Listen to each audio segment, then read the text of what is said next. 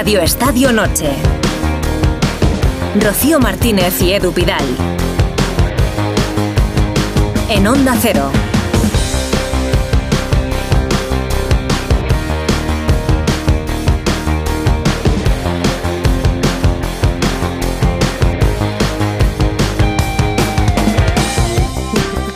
Hola, Rocío. Qué bromista estás hoy, Edu Pidal. Once y media, diez y media en Canarias y comenzamos Radio Estadio Noche sabiendo ya que este domingo vamos a vivir Habemos clásico. un clásico. 8 de la tarde, 8 de la tarde aquí en la península. eh, se jugará en Riad el Real Madrid Fútbol Club Barcelona, final de la Supercopa, porque hoy el Barça ha ganado a Osasuna. Sí, bueno, se repite la final del año pasado. Eh, ¿Se conformaba Xavi con una victoria por la mínima? Pues mira, no ha sido por la mínima. Dos goles de diferencia, algo que no conseguía el Barça desde septiembre. A ver, el partido pues no ha sido como el de ayer, no va a entrar en los anales de la historia del fútbol, pero ha tenido emoción. Osasuna ha tenido sus opciones.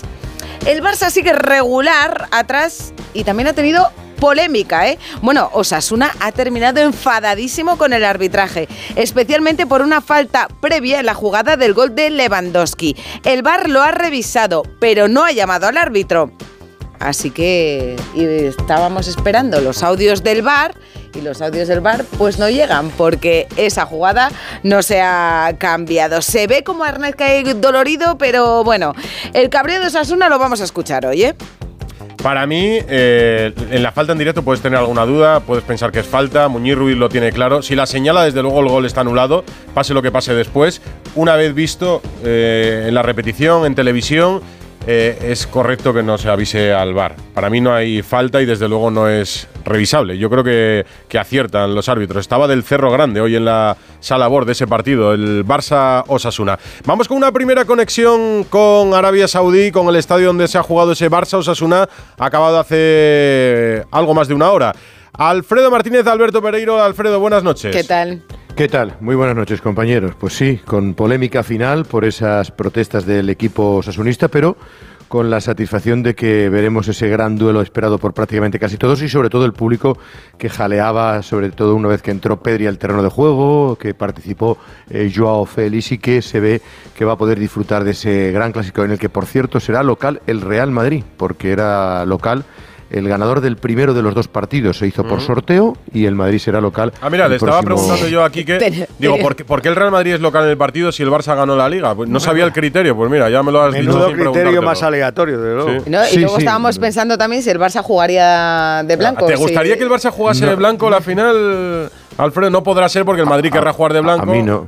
A mí no me parece, no me parece el color más representativo. De hecho, fíjate que Xavi a lo largo de la rueda de prensa hoy ha dicho imponer su ADN, el ADN Barça es blaugrana, evidentemente, o sea, no, Ya, no tendría ya. ningún.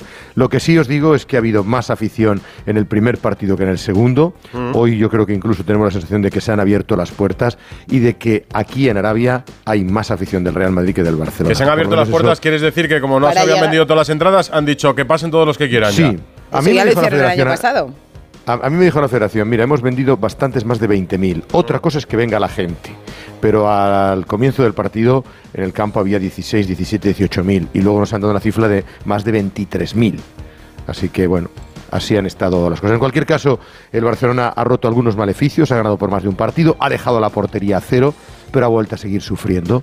Hasta los 10 últimos minutos no ha cerrado el partido y sobre todo con la entrada para mí providencial de Pedri y sobre todo de Joao Félix, que también ha estado muy bien, y Lamin Yamal, Lamin Mm. Yamal que está pulverizando todos los récords de precocidad goleadoras y que lo hizo aunque tuvo un poco de fortuna porque ahí falló algo Herrera. Pero bueno, el Barcelona fue en la segunda parte de menos a más, se asentó y, y consiguió la victoria, no sin esa polémica por la acción que comentabais en el gol de Robert Lewandowski. Decía Pedri, yo, Félix y Lamin son, yo creo, los nombres del partido, aunque el MVP ha sido, ha sido para De Jong, ¿eh? Decía si. Yo, yo creo que yo creo que esto mejor Gundogan, pero bueno, para gustos los colores. El, el- el- los, decis- los que decidían quién era el mejor, que me imagino que serán de la Fuente y entrenadores de la Federación, han entendido que era de John, pero yo creo que Gundogan ha hecho mejor partido. Mm, Que decía yo en el estadio, ¿os ha dado tiempo a ir al hotel o seguís en el estadio realmente? No, no, no, ya hemos, ya hemos salido. Hoy hemos movilizado antes. Como no había prórroga- No había prórroga, ha dado tiempo a salir. Aquí No. hemos llegado hace cinco minutos. O sea, a Espinola le habéis metido prisa y ya ha dado tiempo a montar todo. Sí, Sí, sí, sí. sí, no, sí, sonido sí, perfecto en cualquier caso, ¿eh? no os preocupéis, Eh, la dejamos un línea es segundo que te- limpia. Dejamos un segundo que te diga que ha habido quejas, evidentemente, de Osasuna por el arbitraje. No las entiendo yo mucho, porque creo que no ha sido un partido que haya sido decidido en ningún caso por eh, por los eh, árbitros, la sensación de que hay un pelín de lloriqueo por parte de Yago Barrasate que, mira, eh, antes de que te lo cuente yo, que te lo cuente él en sala de prensa, se ha venido a quejar del criterio de los árbitros y que ve disparidad de eh, acciones y de eh, pitar en unos y otros cada fin de semana. Mira. A ver. Ha decantado la balanza, ¿no? Porque estaba el partido igualado, con dos planes diferentes, pero bueno, estábamos teniendo nuestras opciones y esa jugada marca un poco el, el partido. O sea, esas faltas a favor del Barcelona eran falta y para nosotros no. Entonces, yo entiendo que no es revisable, para mí esas no hay que revisarlas. El hecho de no ser revisable no quiere decir que no sea falta. Y al igual que a los cinco minutos ha habido una falta a favor del Barcelona y no la han pitado y el cuarto le ha dicho es falta, perfecto, eso es lo que le tiene que decir. Antes el arbitraje era eso, el árbitro si no lo ve, el cuarto le dice, el asistente, ahora lo fiamos todo a, arriba. Para mí es una falta clara porque José lo tiene controlado y, y le roban y una pena, ¿no? porque creo que hemos tenido nuestros momentos y nada, a seguir. Te muy perjudicada porque te hemos visto protestar, incluso te han mostrado la amarilla. Sí, claro, porque de por sí ya es complicado y, y si ves que el criterio es diferente en, en, esas faltas, y además yo lo he visto muy cerca y, y, el cuarto también, y no le ha dicho nada, al igual que, le, bueno, no sé, no, tampoco quiero excusarme en, en, eso, creo que hemos hecho un buen partido hasta ese gol, luego el partido se ha abierto, sobre todo ellos han tenido espacio para correr, hemos tenido que arriesgar, hemos tenido nuestras opciones de empatar, pero ya a campo abierto pues nos han hecho el segundo. Esa arrasate con Ricardo Sierra en bueno, Movistar. Re reconociendo que, que, la jugada no es, no es revisable. Yo tengo Pero la que eso no quiere decir que no sea falta. Para mí no es falta, insisto, ni es falta es, ni es revisable. Claro, lo que pasa es muy extraña la forma en la que, en la que cae Arnaiz, ¿no? Pero en la imagen no se ve. Yo tengo la pedrada esta no por la jugada de hoy ni por el partido de ayer, porque yo creo que no es revisable, yo creo que es gol legal, de que vamos a ver muchos menos árbitros mirando al monitor. Les llamen menos desde la sala de Bueno, veremos. Muñiz Ruiz era el árbitro de campo hoy, del Cerro Grande, el madrileño, estaba en la sala Bor. En la línea con el mosqueo, eh, disconformidad que sí, mosqueo, en la voz de Arrasate, mosqueo. David García también en Movistar en esta con línea. Ricardo. Habéis visto todos, ¿no? Eh, la cantidad de faltas que, que, se pitan así, la cantidad de faltas que en la primera parte todas han pitado a favor del Barça, eh, no sé, eh, muy, muy evidente, falta, falta clara para mí. A los tres minutos, misma jugada al campo contrario y se pita para el otro lado. Entonces, no sé, ¿qué me dices tú? ¿No? Yo digo lo, al final lo que han dicho el árbitro, lo que ha dicho el VAR, es verdad que es una acción que, que, probablemente, bueno, pues se pueda pitar o no, pero no sé si vosotros tenéis la conciencia unánime de que es una falta esa acción. Muy evidente para mí, pero casualmente o no, eh, siempre cuando se suceden este tipo de faltas, siempre se decantan para, para los mismos.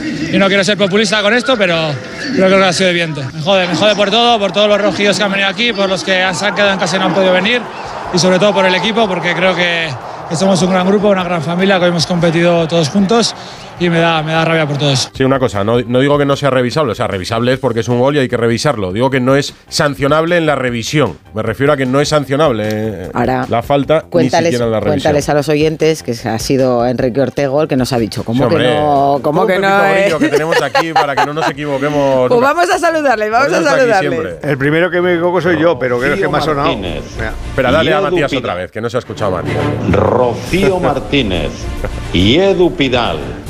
Radio Estadio Noche. A Matías Pras se le respeta. Y a todos los que quieran participar hoy, ya saben, arroba Radio Estadio en el 608-038-447. Luego os leemos y os escuchamos, pero estamos bien acompañados. Con hoy. Pepito Grillo, digo, Enrique Ortego, buenas noches. Clásicas noches. Muy buenas. Me, me, encanta, viene con su agenda todo apuntado. Sí, claro, es mejor base de datos. Cada partido tiene su, su crónica. ¿Tendrás crónicas? ¿Tendrás libretas todavía, por ejemplo, de los años 90? No. No. Las libretas, las, la, cuando se acaban, se tiran. A lo mejor me quedo la del año anterior. Hay una, de, hay una libreta para el Barça, otra para el Atlético de Madrid y otra para el Real Madrid. Pero ah, no, no, no, puedes tener, por ejemplo, un partido de Abelardo en el Mundial de Estados Unidos? Eso los tengo, los tengo, en la, en la, la cabeza y ¿sí? en la cabeza. Ah, bueno, bueno. Porque estaba allí. A ver, Abelardo, buenas noches. ¿Cómo has visto al Barça? Bueno, ganando por dos goles de diferencia, algunas cositas a mejorar, pero otras en las que sí ha habido cambio, ¿cómo lo has visto tú? Hola, Pitu. Buenas noches. Yo también tengo en la cabeza, por desgracia, el codazo de Tasote a Luis Enrique en ese mundial. Eso no se Ahí, lo, estoy, lo estoy viendo ahora. Estoy viendo ahora esa serie de la España de Clemente y te estoy viendo, te estoy viendo ahí.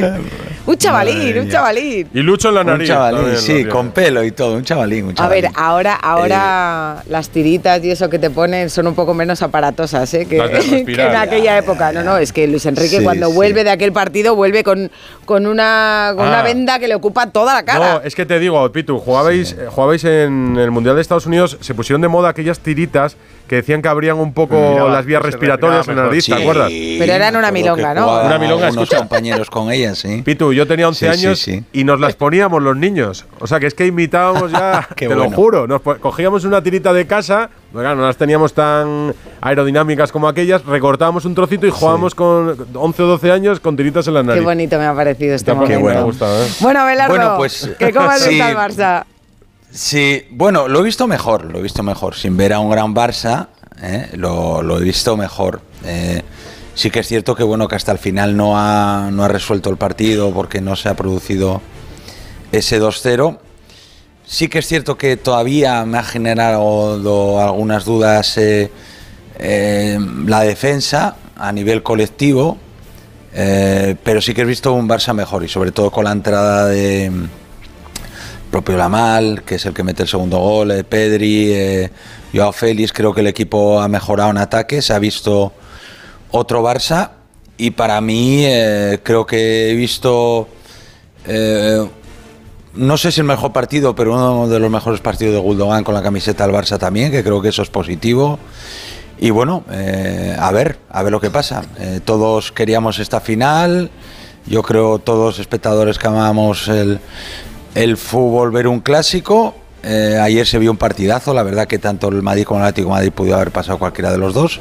Pero bueno, veremos a ver lo que pasa el domingo y, yo confío en que el Barça va a hacer un, gran partido, como lo hizo en, el, en la Liga, que a pesar de haber perdido en, en Montjuic, creo que plantó cara al Real Madrid y pudo haberse llevado la victoria. A David Bernabéu yo creo que seguro que le pone el clásico del domingo, ¿no? David Bernabéu, buenas noches. Hola, David. ¿Qué tal, Rocío? Hola, Edu. ¿Te apetece? Bueno, sí, hombre. eh, espero que sea un gran partido y yo no tengo ninguna duda que el Barça, que juega mejor contra este tipo de equipos grandes, como el Madrid, como el Atleti, que no, pues partidos como el de hoy, ¿no? Que se le cierran los rivales y tal. Yo no tengo ninguna duda que la va a competir y va a tener sus serias opciones de llevarse el trofeo, como las va a tener el Madrid. Me parece que es una final abierta, que el escenario de partido que vamos a ver es seguramente parecido al que hemos visto hoy a partir del primer gol del Barça, con ya un rival más abierto, porque el Madrid no te va a esperar evidentemente con una línea de 5, evidentemente con, el, con la diferencia de la amenaza que Osasuna no tiene y que tiene el Madrid por los jugadores que tiene arriba. Pero yo creo que si el Barça es capaz de, de tener el balón, como habitualmente sucede en sus partidos contra el Madrid, le puede plantar cara, como decía Pitu, y, y va a tener Y el Barça con cuatro centrocampistas, ¿no? Yo creo que va a jugar eh, Enrique con, con Sergi Roberto, con, con Gundogan, con Frenkie de Jong y que va a meter a Pedri de titular, sí. y que va a jugar con la. Yamal arriba y la presencia de Lewandowski. Esa es la sensación que tengo, ¿eh? Bueno, serían cambios respetables, que no es poco. Yo los cuatro centrocampistas sí, Sí, estoy porque- medio convencido, pero lo de Yamil Amal no me lo creo. Lamine Yamal, ya, bueno, pero es que... Yo creo que está mm, Ferran por delante, que Y está Joao Joao Félix por Félix. Ferran, Ferran sí, está por delante. Por la primera parte que ha hecho hoy, Bueno, ya, no pero- está por delante de Si nadie. nos, si nos guiamos, si nos guiamos por, por, por- por cada minuto y cada partido, entonces al final solo juega No, el último es que que- toca la pelota. Muy escrupuloso A en el yo- análisis, Bernabéu. A ver, ahora, ahora, ahora, ahora, ahora, ahora, entramos, Porque- vamos, porque yo vamos, creo que vamos. Que la primera parte Un momento, un momento, que estamos en en la presentación solos, es que se nos lanza. le tenéis que saludar el último porque Yo creo, el programa. yo creo que a. Susana Guas no la dejamos ni respirar recién llegadita de ahí. Ha Movistar. pasado Fernando Alonso por la cátedra de Burgos. No, eso no lo La cuentes. multa te la paso a ti. Respetando los límites de velocidad. Oh, eso quiero siempre. decir. Con el talento de Fernando Alonso, pero respetando los límites de En velocidad. un mes lo sabremos. Más o menos. Más o menos. Si no llega carta a casa, has, has librado. Bueno, ¿Y con qué feeling? pues con que lo primero las comparaciones son odiosas porque Ya. de lo de ayer a lo de hoy, madre mía, qué partido tan plano, o sea, planísimo, eh, que lo ha salvado del Barça, pero era su obligación. Mm. Era favorito y le ha costado. Ahora, lo bueno para Xavi es que, como venía escuchando los compañeros, tiene alternativas. Se lesiona Rafinha, que hubiera parecido un drama en ese momento, pero ahora, pues oye, puede hacer cambios. Puede meter a Joao de inicio, a Yamal. Pedri vuelve para la causa, se asienta al centro del campo con Gundogan y con De Jong. De Jong. Creo que tiene pues noticias positivas para encarar el, el clásico, que no es para nada desequilibrado. No, no, Me a mí no me lo que parece. A 90 minutos puede pasar de todo, ¿no? Xavi Hernández ha dicho que está al 50%. Y Látigo Serrano, buenas noches, ¿cómo ve ese partido? Muy buena todos. No, yo, veo- yo lo veo un poquito más favorito al Madrid, ligeramente. No, tampoco un 70-30, pero sí un 60-40, porque el, el Barça hoy, que ha sido eficaz, indudablemente, también me ha parecido un poco insípido. Eh, ha gobernado el partido porque, porque Osasuna pretendía en su plan dejarse dominar y, y le ha faltado pues un poquito de chispa, un poquito de un poquito de, de divertirse. No, no les he visto, o sea, creo que pueden jugar mejor de lo que han jugado hoy. Creo que contra el Madrid van a jugar mejor de lo que han jugado hoy, pero claro, es que el Madrid es mucho más equipo que, que este Osasuna y, y habrá que verlo. ¿no? Yo sí que veo al Madrid ligeramente favorito, Jude, pero es cierto ¿cómo que está partido, Jude? todo sé. ¿Cómo está Jude? Bueno, pues tieso, ¿no? Está, está- está está cansado, pero está bien, no le pasa nada. Lo que pasa es que hoy le han dicho Se que. marchó arrastrándose del campo, ¿eh? Sí, hay cinco jugadores que están bastante tocados, luego entramos en detalles, pero eh, Bellingham, Modric, Vinicius, Mendy eh, están bastante tiesos, bastante tiesos. Modric, me imagino que se quedará en Van el a tener un día más de descanso, aunque juegan 30 minutos más. Y Carvajal también acabó bastante agotado, aunque no va a pasar a mayores. Pero bueno, esto es una cuestión de. En el noventa y tanto se soluciona y ya está. No Te lo pasaste mejor ayer, ¿no, Hugo Con Condés? gol de la Minya Mal. Con ¿Qué tal? la Buenas Minya. Sí, hombre, sí. La verdad que mm, como aficionado neutral me lo pasé mejor ayer. Eso es.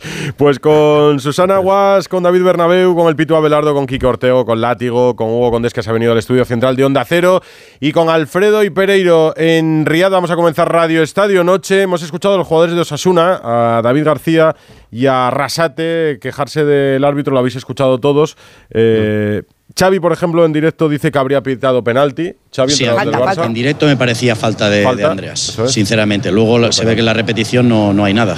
La expulsión puede ser de Rafa también. Bueno, al final el árbitro a veces nos perjudica, a veces nos, eh, nos beneficia, en fin. Eh, pero no creo que haya sido totalmente decisivo hoy el árbitro. En directo la, la hubiera pitado, la de Andreas. Luego visto la repetición, no. No he tenido esa, esa sensación, no. Me pasa lo mismo que a Xavi. ¿Alguien piensa lo contrario? Es una falta muy pitable. Para mí sí. ¿Es pitable para Sí, ti? Hombre, un Pero- defensa Pero que pero derriba pero no, pero la, a un la pantalla, a, a la pantalla no. Entre otras razones, falta Susana, por el, por porque el no- criterio No. del partido no. Claro, ellos se- Incluso por el criterio del partido. Ellos se quejan del Eh, criterio. Porque em, al Barça le sí, pitan sí. faltas igual en la primera parte y a Osasuna en esta, en el centro del campo, no. Ah, sí. Es en entendible. parte Es entendible que se.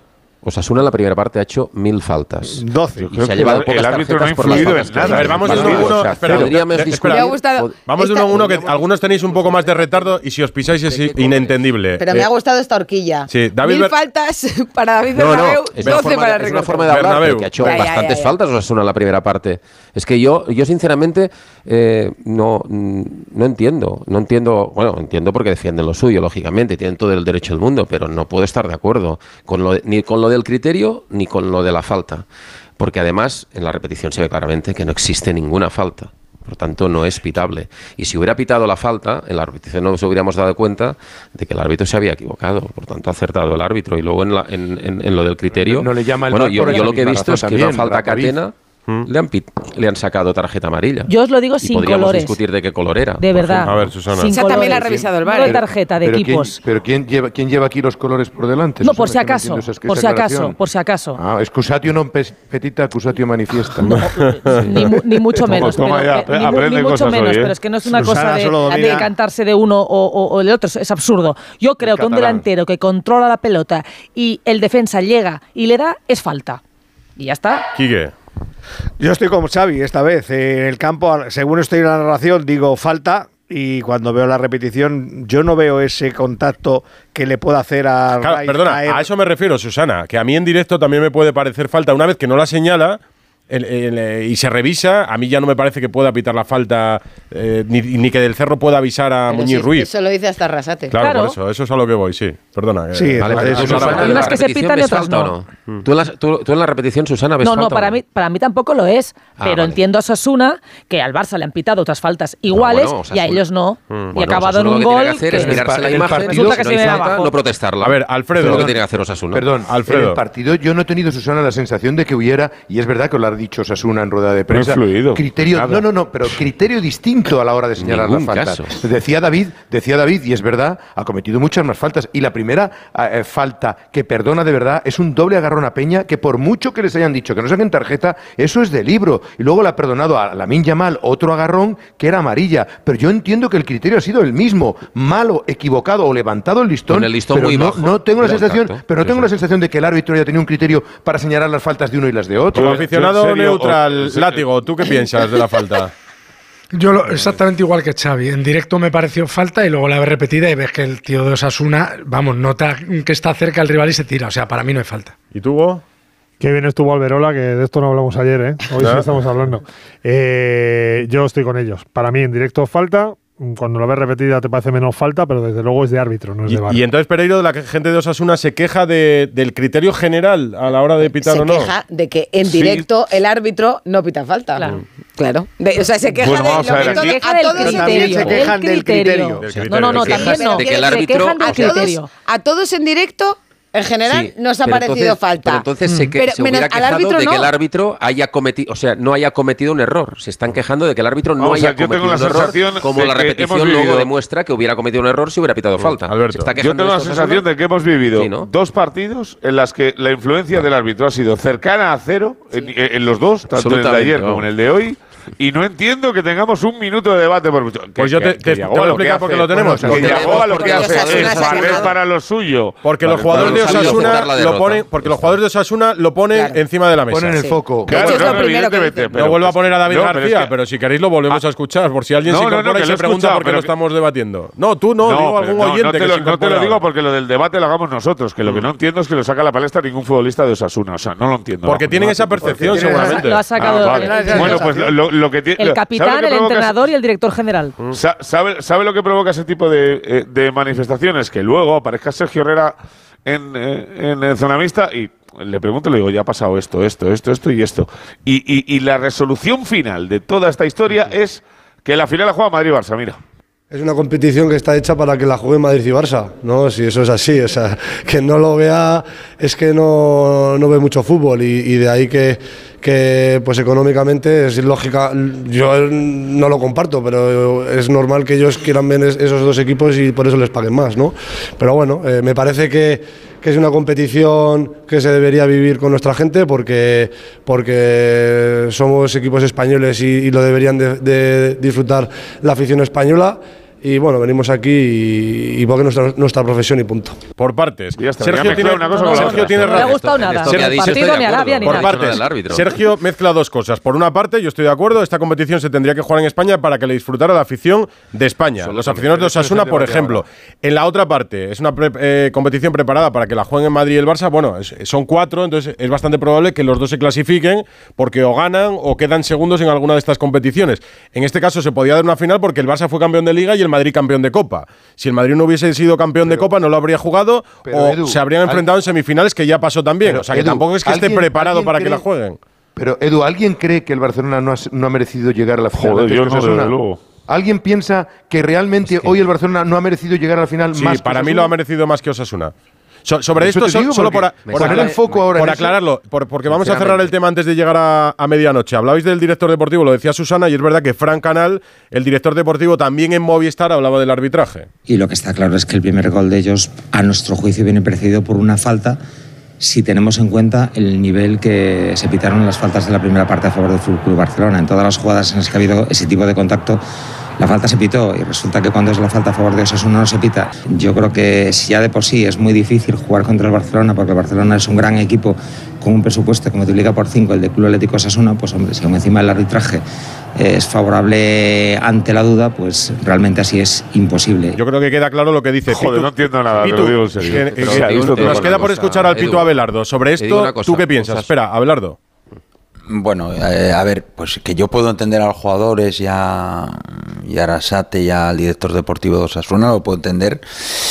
Pero yo creo que estoy de acuerdo con lo que habéis dicho prácticamente todos. Sí que en directo puede parecer falta cuando hay ese contacto, es, que para mí suele haber contacto por detrás de Christensen a, a jugador de Osasuna, Hernán, pero después se ve que nos falta, que nos falta. Que el árbitro en el primer tiempo, a lo mejor por ese mínimo contacto, haya eh, pitado alguna falta de ese tipo, sí, pero no significa que, la falta Arnain sea falta, ¿no?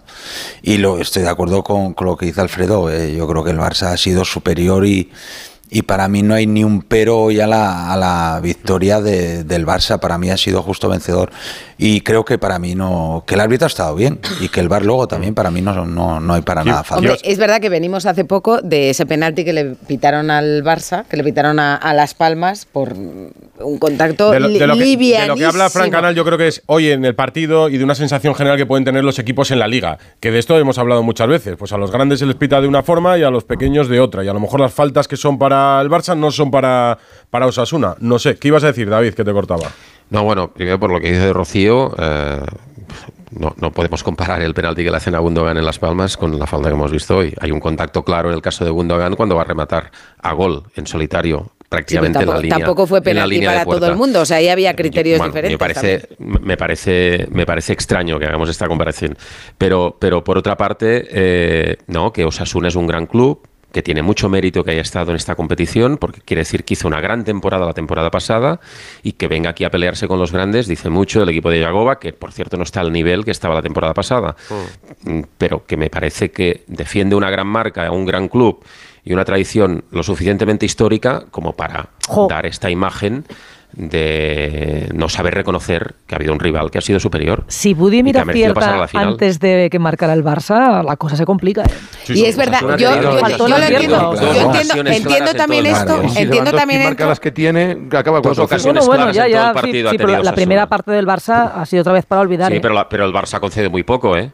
Ha concedido muy poco, ¿eh? Si lo, analizas- si lo comparas con otros partidos en los que el Barça no ha, no ha estado fino, donde ha concedido mucho más a sus rivales. te ha convencido hoy el bastante Barça. David? eh, al Barça más, no le ha creo, funcionado el creo que ha dado un paso adelante en lo que es la solidez. Ha, Eh, no. ha concedido Sobre muy todo en la poco. segunda parte. Al Barça tampoco le ha funcionado especialmente un plan de presión alta ni nada parecido. El Barça se ha aprovechado Barça ha en algunos casos de fallos individuales de ocasiones Osasuna. para haber hecho el segundo y el ha tercero tenido antes del- ocasiones. del gol de la Ha tenido ocasiones, Pero las tiene otros días. yo Para- entiendo lo de Que si Osasuna Lewandowski en está el bien, contexto 2-0 al descanso. en el contexto de la rabia que tienen, porque eh, no olvidemos que Osasuna ha sido el único equipo prácticamente que ha llevado aficionados de su tierra Casi 600. hasta Arabia. Había casi 600 aficionados españoles de Pamplona o de Navarra que se han ido hacia Bueno, allí. o de Burgos que sean de Osasuna. Sí, pero bueno, que quiero decir que no son aficionados, no son hinchas de Osasuna. allí, de Pamplona. Me parece Pero que no son pero hinchas de Osasuna, pero que digo, Eh, que digo con que lo, con que lo entiendo dentro de... pagado, que así voy yo también, ¿eh? Entonces, a mí Pero. Ya, pero lo que digo es la rabia. Rompáis la magia. Que digo que la rabia que tienen ellos por haber haberlo tenido en algunos momentos cerca,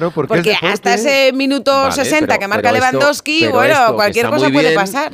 Oye, No y- les y ayer, nos dio rabia que el Atlético de Madrid Una versión tergiversada de lo que ha pasado en el Bueno, campo. pero no por los aficionados que se habían desplazado, Bueno. porque prácticamente Ah, no había ido vale, vale, ninguno vale. de Hemos escuchado- no, ni del Madrid, ni del Atleti, ni del Barça, solo han ido de Osasuna prácticamente. Hemos escuchado a las partes lo que piensan Osasuna y Fútbol Club Barcelona y también a todos los que estáis en Radio Estadio Noche sobre las jugadas y sobre el dominio. Vamos a entrar más en detalles.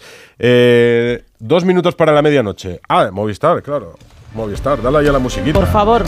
A la musiquita, por Dios. Por favor, que tenemos aquí a- con respeto. Mira, mira, Porque- atenta, eh, atenta. Edu, que se han acabado las vacaciones y eso sabes lo que significa, ¿no? Sí, después de dos semanas podemos volver a hablar de fútbol en la mesa y eso es un plus. Esta semana la final de la Supercopa en Movistar Plus. Seas del operador que seas, el 14 de enero la final por solo 14 euros al mes en movistarplus.es. ¿Es un plus o no es un plus? Es un plus. Suscríbete a Movistar Plus y vive la Supercopa en Movistar, Susana Y Guas. además, Es un no, regalo, no es un Susana. plus, es un regalo. Y además ves a Susana.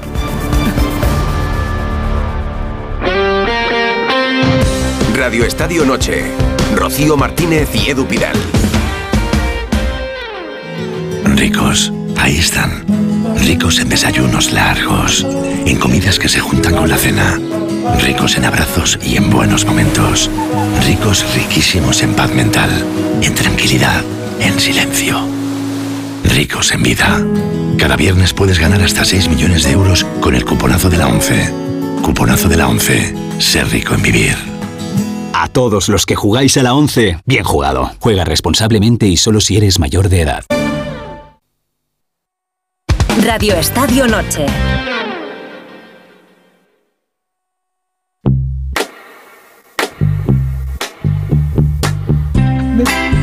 Esto es Spoticar. Eh, Que ¿Has venido a la radio en coche eléctrico, Susana? Eh, estoy esperando que No, me digas la oferta. No, porque crees que es caro, pero no. Mira, el otro día una persona de este equipo, eh, Rocío concretamente, Ah, sí, decía que quería comprarse un coche eléctrico, pero que le parecen caros. Que encima tiene que comprarse el cargador y que hay muchos modelos y que no se aclara. Pues que no busque más, no busques más, Rocío, porque la solución, si es que lo decimos cada día, está en Spoticar. Claro, lo tengo yo, lo tengo claro ya. Spoticar. Pues ya lo tenéis que saber, ¿no? Que es el líder europeo en vehículos de ocasión. Susana, no me mires con esos ojitos, porque es que es la verdad. Me voy- es más, estoy abriendo la web ya. te voy a contar. Hay más de 200 concesionarios, 200, que te pueden asesorar para encontrar tu coche eléctrico de ocasión a un precio increíble y con hasta 3 años de garantía. Hay en Spoticar el cargador viene de regalo. Toma Esto ya. es lo que más le pone a Ortego. Entra en spoticar.es y encuentra el coche eléctrico de ocasión. Y no hace falta decir nada más. Entra ahora mismo en spoticar.es. A mí lo que me pone Spoticar. Decirle dónde enchufarlo. es Ortego, que ten haya cuidado. 200 confesionarios. Te puedes confesar si quieres. Ahí Spoticar. Me da igual que lo gane porque esto es un torneo amañado para que los dos llegasen a la final. De vergüenza. Pues complicado, pues los dos están bastante bien. El Barça se ve muy bien en Liga. Pero claro, yo me tiro por el Madrid esta vez. Después de tres. Mira, la, la primera oyente piensa como Sergio Herrera. sí, sí, igual. Se confiesan también Amañado. nuestros oyentes aquí en Des- Enrique Ortego. Después de tres eh, reuniones, una lluvia de ideas con varias posibles preguntas para redes sociales, para nuestros oyentes. Mbappé. No, Ana ha decidido preguntar por. He sacado de la chistera esta pregunta. Atención. Bueno, Jig, tengo dos, ¿eh? Ojo, ¿eh? A ver. Vamos ahí. La primera. La Ojo, primera. ¿Quién crees que ganará la final de la Supercopa? Te sale humo por la cabeza. sueldo, Ojo. El 45% cree que el Barcelona, el 55% cree que el Real Madrid. ¿Cómo está La segunda. cosa? Pero es que también en otro alarde de originalidad he preguntado, ¿os ha parecido falta previa en el gol de Y ojo, que Qué hasta muy, muy pocas veces eh, hemos visto esto. Con más de 500 votos, 50% sí, 50% ¿Qué dices? Ah, ¿Qué dices? ¿Veis cómo...? En el eh, Twitter de Radio Estadio Noche. Ah, pues mira, Bueno, oye, que que hay- hacer hay el empate. Oye, Denle un noto- bonus a esa chica. Incendiario. Las dos Españas, la noto del Barça y un, la del ambien- Madrid. un ambiente de juernes así. Sí, un la gente, poco, ya ¿no? nosotros sí, o la ¿no? gente Ah, se fue de la gente tota. Es que aquí, aquí mañana es festivo, ¿eh? Los viernes es festivo. en Así Arabia. está, ¿Qué si se eso hace? se está ¿Qué bailando se hace en un festivo en Arabia Saudí? Sí, sí, tú imagínate. Nada, lo jueves mismo que el resto de los días, nada. Creo que está todo Pero sin cerrado. bebida, ¿no? En Arabia, discoteca. Sí, sin, sin bebida, ni festivos ni laborables. Pues Pues no. del agua, Susana, que no se ir a dormir, hijo, Madre porque mía. para esto... Ha, ha habido muchas enmiendas a la totalidad eh, durante la publicidad cuando David Bernabeu, dos minutos antes de medianoche, de que hablásemos de Movistar, dijese que en la primera parte eh, el Barça podría haber sido 2-0 al descanso porque habían empezado a repasar y contaban al menos tres ocasiones de Osasuna y, Y, y otras tres del Barça. y otras tres Porque del las de Osasuna de la primera parte son muy, son muy claras, ¿eh? Clara Peña- La, la de Iñaki Budimir Peña. Araujo, Déjame- ponerlas. Insisto, tenéis No, no, no, algunos no. Un, un poco de retardo de uno a uno y nos déjame ponerlas. Es un mano a mano con el portero. La Ortego. Y la, la que saca de Cundé a Budimir, Ortego es Enrique. Dale, Enrique. La que saca Cundé a Budimir y luego el, re- el remate de Eraso cruzado. de Areso. Areso, eso digo yo, Eraso. Areso, es que estuvo en el Burgos el A mí- año a pasado. mí, a mí la de Peña me parece tan buena parada como la que le hace eh, Herrera a Lewandowski. Y luego la otra, la, la que saca Cundé, que Cundé evita un gol. Budimir ya va a rematar Hmm. en la jugada esa, evita un gol. Me parece como puede ser la de Ferran. Es decir, que el Barça ha sido superior, infinitamente superior, que ha merecido ganar, ha merecido ganar, que ha llevado el peso del partido, que ha querido ganar más que Osasuna, es que no tiene ninguna discusión. Pero al descanso 2-0 yo no lo veo. Suscribo. Porque, pero todo lo demás, vamos, lo El comparo. Barça, el He Barça hecho ha sido el partido un en equipo directo mucho y lo más he dicho. fiable que otros partidos. Sí, Pero, eh, ¿crees también, que, pero David- que no, ¿Cómo te pero? Cuando ha pero entrado que la- también, pero no 2-0 al descanso. Yamal. Yo tengo apuntadas. Y luego la segunda yo- parte. perdona, perdona. A yo ver. tengo apuntadas. Minuto 4, Budimir. Minuto 7, Ferran Torres. Minuto 12, Lewandowski. Y minuto 30, Lewandowski de cabeza, Ya, pues clarísimas. ya no son 2-2. Ya son 4-1. Ya no son 2-0. Los tres del Barça Ya son son clarísimos. 3-1. De- clarísimos. tenemos dos de 3-1, Osasuna. La de Osasuna la de con Budimir con Araujo, no, esa, esa es clarísima. Araujo con ha pedido un espidifel A luego ver, para el mareo. A lo mejor no me estáis entendiendo. O habláis de uno en uno o no se os entiende. Porque os pisáis unos a otros. Pereiro, ¿qué decías? Que digo que eh, imagino que Araujo habrá pedido un expedición para el mareo por la jugada de, eh, de Budimir, que le ha hecho un roto de padre museo mío con caño incluido. Más allá de eso, solo recuerdo esa super clara de Osasuna. El resto ha sido todo el Barça. La sensación, Abelardo, es que el Barça ha sido mejor. Mejor que otros días. sí. Mejor que otros días. Sí, sí. Pero a ver, bueno, pero son momentos del partido. Yo creo que el Barça ha sido superior eh, durante los 90 minutos, ha tenido más ocasiones, pero es lo que suele pasar. El Barça ha pasado varios partidos en que ha tenido ocasiones y a, lo, mejor una ocasión que le han hecho es gol, ¿no? Si Budimir mete esa ocasión para mí que es clara, que hace un un gran regate sobre Araujo y que después Iñaki Peña al verle encima ya para mí hace una grandísima panada, pues estaríamos hablando mejor de otro partido. Pero yo creo que el Barça ha mejorado, ha mejorado, lo he visto mejor que, que en otros partidos, que, que los últimos partidos que había jugado el Barça, creo que ha estado eh, mejor sobre todo en ataque. He visto un muy buen Gundogan hoy, lo de- vuelvo a insistir. Un buen Frenkie de Jong, que creo que está siendo lo mejor del Barça. Y veremos a ver si por fin pues, podemos eh, ver a Pedri con esa continuidad, que no tenga lesiones, porque creo que para, para el Barça, ofensivamente hablando, que este Pedri. A ver, es otro tipo de jugador, te da otro tipo de cosas que, que Y le se, ha falta al visto, Barça. se ha visto en los Es otro 20 tipo. minutos que ha estado en el campo. Efectivamente. Es que es el ritmo visto, que sí. cambia el ritmo, recupera balones y luego los juega. Es otra cosa. En, en ese Barça, Eso además de Gundogan y de, y de De Jong, el que, el que pone la diferencia, el que pone la, la perpendicularidad, el que busca el área contraria es, es Pedri. Titular, eh, puede, estar, puede ser titular el domingo, Yo creo que sí, porque Esa es la duda, va a jugar esa es la duda. en el centro del campo. Eh, ha, ha elogiado Y dos arriba. Ha elogiado, ha elogiado mucho Xavi a los cambios, ¿no? Que no solo ha sido Pedri, también bien, Lamin Yamal claro. y, y Joao. De esos tres, eh, ¿quién veis que puede ser titular el domingo? Yo creo que Pedri. Joao Lewandowski van a jugar, aparte de Pedri. Sí, yo también. Bueno, Joao no lo sé, ¿eh? porque hoy le han preguntado a Xavi en la rueda de prensa, le han preguntado por. Bueno, creo que le- no sé si, le- si ha sido Alfredo, Sí, le ha preguntado yo, por Pedri. yo, sí. Sí. No, no, no, fijado, no, le pregunto que por Joao ha sido Félix muy frío con a Pedri. Perdona, tú le has preguntado por Pedri, pero hay alguien que le ha preguntado por Joao Félix. No, no, que he sido yo el que le pregunto por Joao Félix. Ah, le y has preguntado tú por Bueno, da igual, ha hablado, ¿no? Sí, bueno, Ha ¿Y qué ha dicho? ¿Qué ha dicho? Sí, no, no, que ha sido. No, no, que yo lo he visto especialmente frío con Joao, porque Sí, enseguida ha vuelto a recordar que Pedri eh, lo limpia todo en el centro del campo y que te lo aclara todo, ¿no? Y, de, y en Joao se ha detenido muy poco. Yo tengo dudas de que Joao sea titular y Yo me tengo- parece que yo de tengo momento dudas también. Le va a dar este papel de, de revulsivo y- cuando el partido se abra. También que Xavi Pedri tiene que juegue de pensar que puede ser un partido largo, mm, puede ser un partido que vaya perfectamente a la prórroga, depende de cómo. Y eso los entrenadores tienen que pensar en ello. Y, por tanto, un jugador como Joao, fresco, con el talento que tiene, con el partido abierto, Bueno, le ha da- le dado como, el- como el- hoy hemos visto. Hombre, la jugada ha sido sensacional, pero también Sí. ha salido cuando ya estaba todo de cara, ¿no? Justo Bueno, había si marcado queréis, Lewandowski. ya que, ya que habéis hablado de la rueda de prensa de 1-0, Xavi, vamos a escuchar un fragmento de la misma en la que él habla ya, bueno, muy, muy buena parte de la rueda de prensa ha basado ya en el partido del Real Madrid. Ya no le dejaban casi ni saborear la victoria. Escuchad. pues nuestra metodología, nuestro modelo de juego, nuestra manera de competir contra, contra el Madrid, nuestra, nuestro equipo, nuestro bloque. Y creo que eh, la prueba o el ejemplo que tenemos es la del año pasado, que estuvimos mucho mejor que ellos. También en el clásico de liga, a pesar de perder, creo que hicimos un muy buen partido hasta el minuto 65-70 y creo que fu- fuimos o tuvimos la sensación de, de- de haber podido conseguir mucho más. Pues por ahí tiene que ir al partido, a dominarlo, a quitarle el balón al Madrid, a que se vea más que nunca nuestro, nuestro ADN, nuestro modelo de juego. Es el partido ideal. En una final contra el Madrid, en un clásico, pues eh, estamos extramotivados. Creo Lucha- que es el, el momento de mostrar nuestro mejor fútbol. Lucha de ADNs va a ser ese partido. Pero ¿cuál es el ADN del Barça ahora? Abelardo.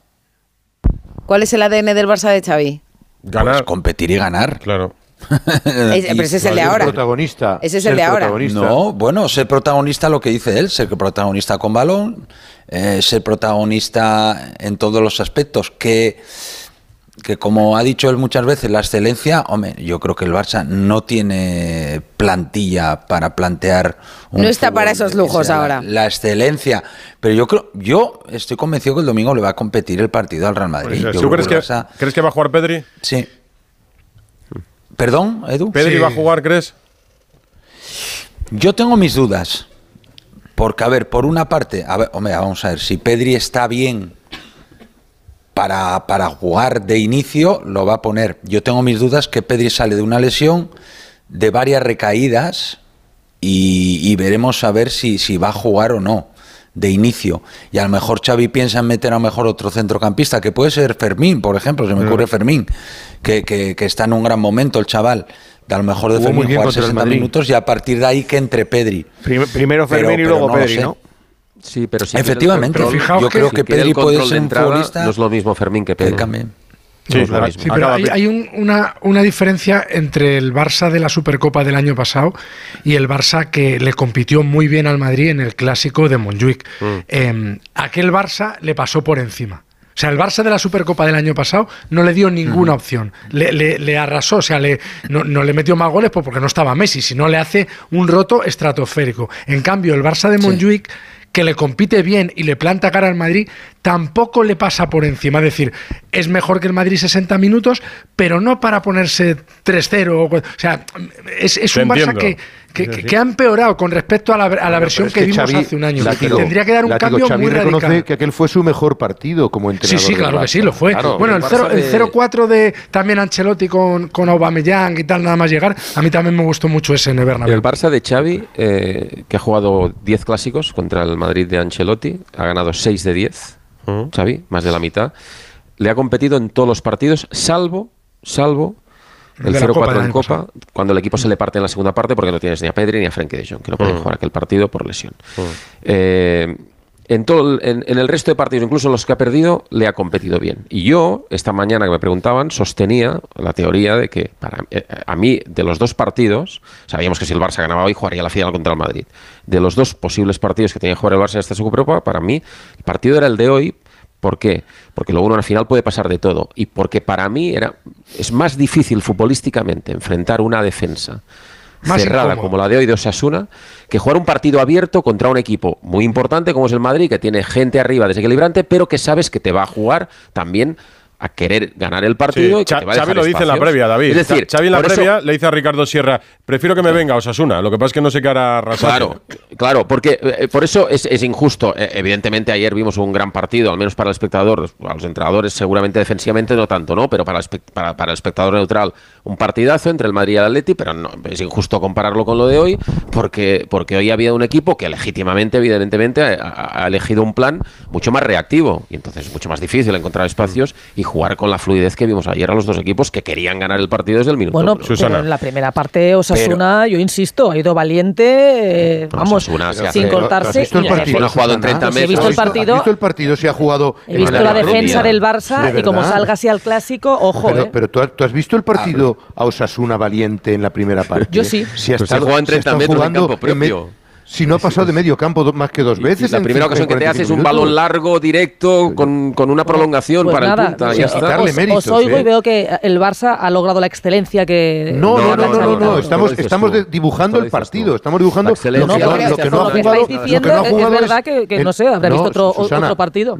Pues sí, No, evidentemente, yo porque, que sí, que porque yo que he estado en el campo no he visto pisar el área a los jugadores de Osasuna en la primera parte más que dos veces. Si eso es jugarle de Pero cara la a cara, preguntáis si la dejáis responder línea de o, cinco o atrás. le dais la respuesta a Susana. Y vamos a ¿Cómo decir es que hay de buscar el partido. No sé, ya, ya- ya he hablado bastante.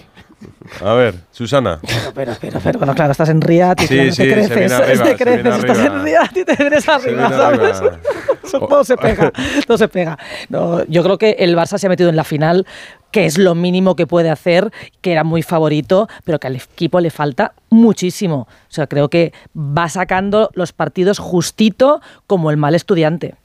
Lo que pasa que yo, yo he escuchado a Xavi decir No, est- estamos extramotivados. Y No, yo creo que una de las una de las líneas que va a llevar Xavi con sus futbolistas de aquí al domingo va a ser Fijaos el año pasado, porque Claro. lleva toda la semana Xavi hablando de que el año pasado do- fue un punto de inflexión, que les hizo ganar la liga, entonces les va a hacer eh, focalizar eh, en ese partido a los futbolistas que esto puede ser el clic, el cambio que Bueno, necesitan. hay una diferencia. Eso sí, yo lo que Sí, noto es en Xavi, es que el en Xavi noto, mejor, ¿eh? en No. Xavi noto una, una diferencia, mejor. una evolución.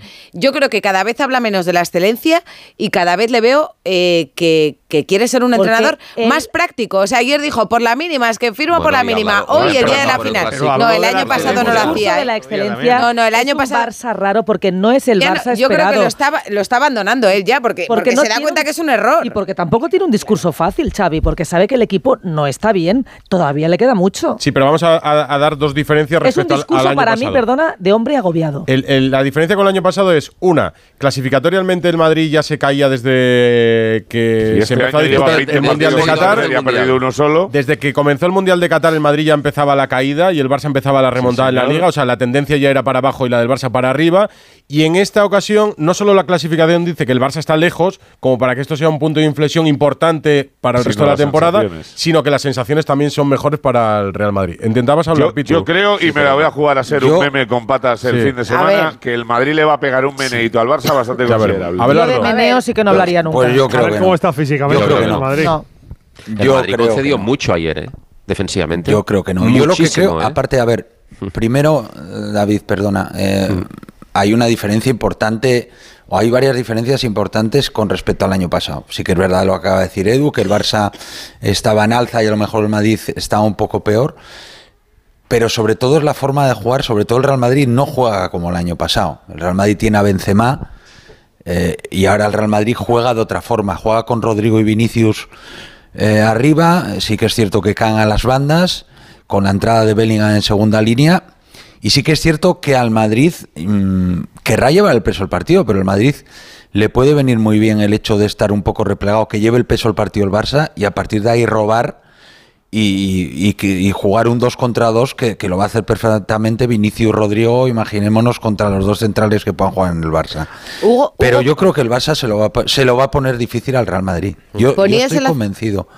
Ponías Hugo el Sí, acento en lo físico. Sí, porque es que el partido de ayer fue mucho desgaste. Hoy lo ha estado contando Pereiro, ¿no? Que, que el equipo estaba mental y físicamente. eh, Bueno, pero también es un día más de descanso. ¿eh? Eso es. Yo ya, creo que eso sí, pero, todo pero, un poco. pero, Pitu, eh, yo creo que la exigencia que tuvo ayer el Madrid no es la que ha tenido hoy el Barça. no, no, no, eso, eso por supuesto, eso sí que es verdad. Eso sí que es verdad. No, Pero bueno, el, el Barça tiene un partido no, de si hubiese muy sido al largas revés, te hubiese y de dicho poco desgaste de correr detrás del balón. Hoy no A ver, nada que A ver. ver, si llega a haber sido hoy el Real Madrid Atlético Madrid eh, en vez de Vaya, ayer, flipas. Eh, hombre, ya hubiese sido tal. Pero bueno, eh, sí que es verdad que el Madrid ayer tuvo más desgaste, pero también es un día más. ¿eh? Claro, mira, el sorteo quiso que, el- el- el sorteo quiso que el derby se jugase el miércoles y el Barça Osasuna el jueves. Yo creo que esa ventaja para el ganador de la eliminatoria del miércoles se equilibra con el partido de hoy. El Madrid tuvo mucho desgaste ayer, tendrá más descanso que el Barça, que ha tenido menos, bastante Ya menos digo, desgaste o hoy. sea, me hablaban de cinco jugadores en condiciones eh, muy al límite. Uno, bastantes de ellos muy importantes. Modric, que va a ser suplente, tiene toda la pinta porque Kroos va a entrar en el 11 y Desde luego los luego, otros 11 cuatro. no va a repetir, Bellingham, Pereiro. Vinicius, Mendy y Carvajal están tiesos, pero tiesos total. Pues venga, vamos a el hablar Barça ya. pierde a Rafinha, por cierto, que hoy se ha retirado lesión. lesionado con unas molestias en el bíceps de la pierna izquierda. Mañana le van a hacer una resonancia, pero vamos, lo del partido del domingo está descartadísimo. Pues vamos a hablar de lo que. Es un buen día para poner a Brahim de titular mañana. Rocío lo haría, sin lugar a dudas. ¡Hombre! pero no lo va a poner, no os preocupéis. ¿No? lo va a poner. Le pondrá un minuto más. ¿Qué le va a Ah, poner? ahora lo hablamos, 12 y 20. Radio Estadio Noche. Rocío Martínez y Edu Pidal. Lucía, la reina del True Crime. 8 a.m., la mejor hora para ir escuchando crímenes de camino al trabajo. Para relajarse, más True Crime. Nunca hay suficiente para Lucía. Pues para ella, una teca. Hay un SEAT que lleva tu nombre, porque con hasta 10 años de garantía, hay un SEAT para ti. Estrénalo con SEAT Flex.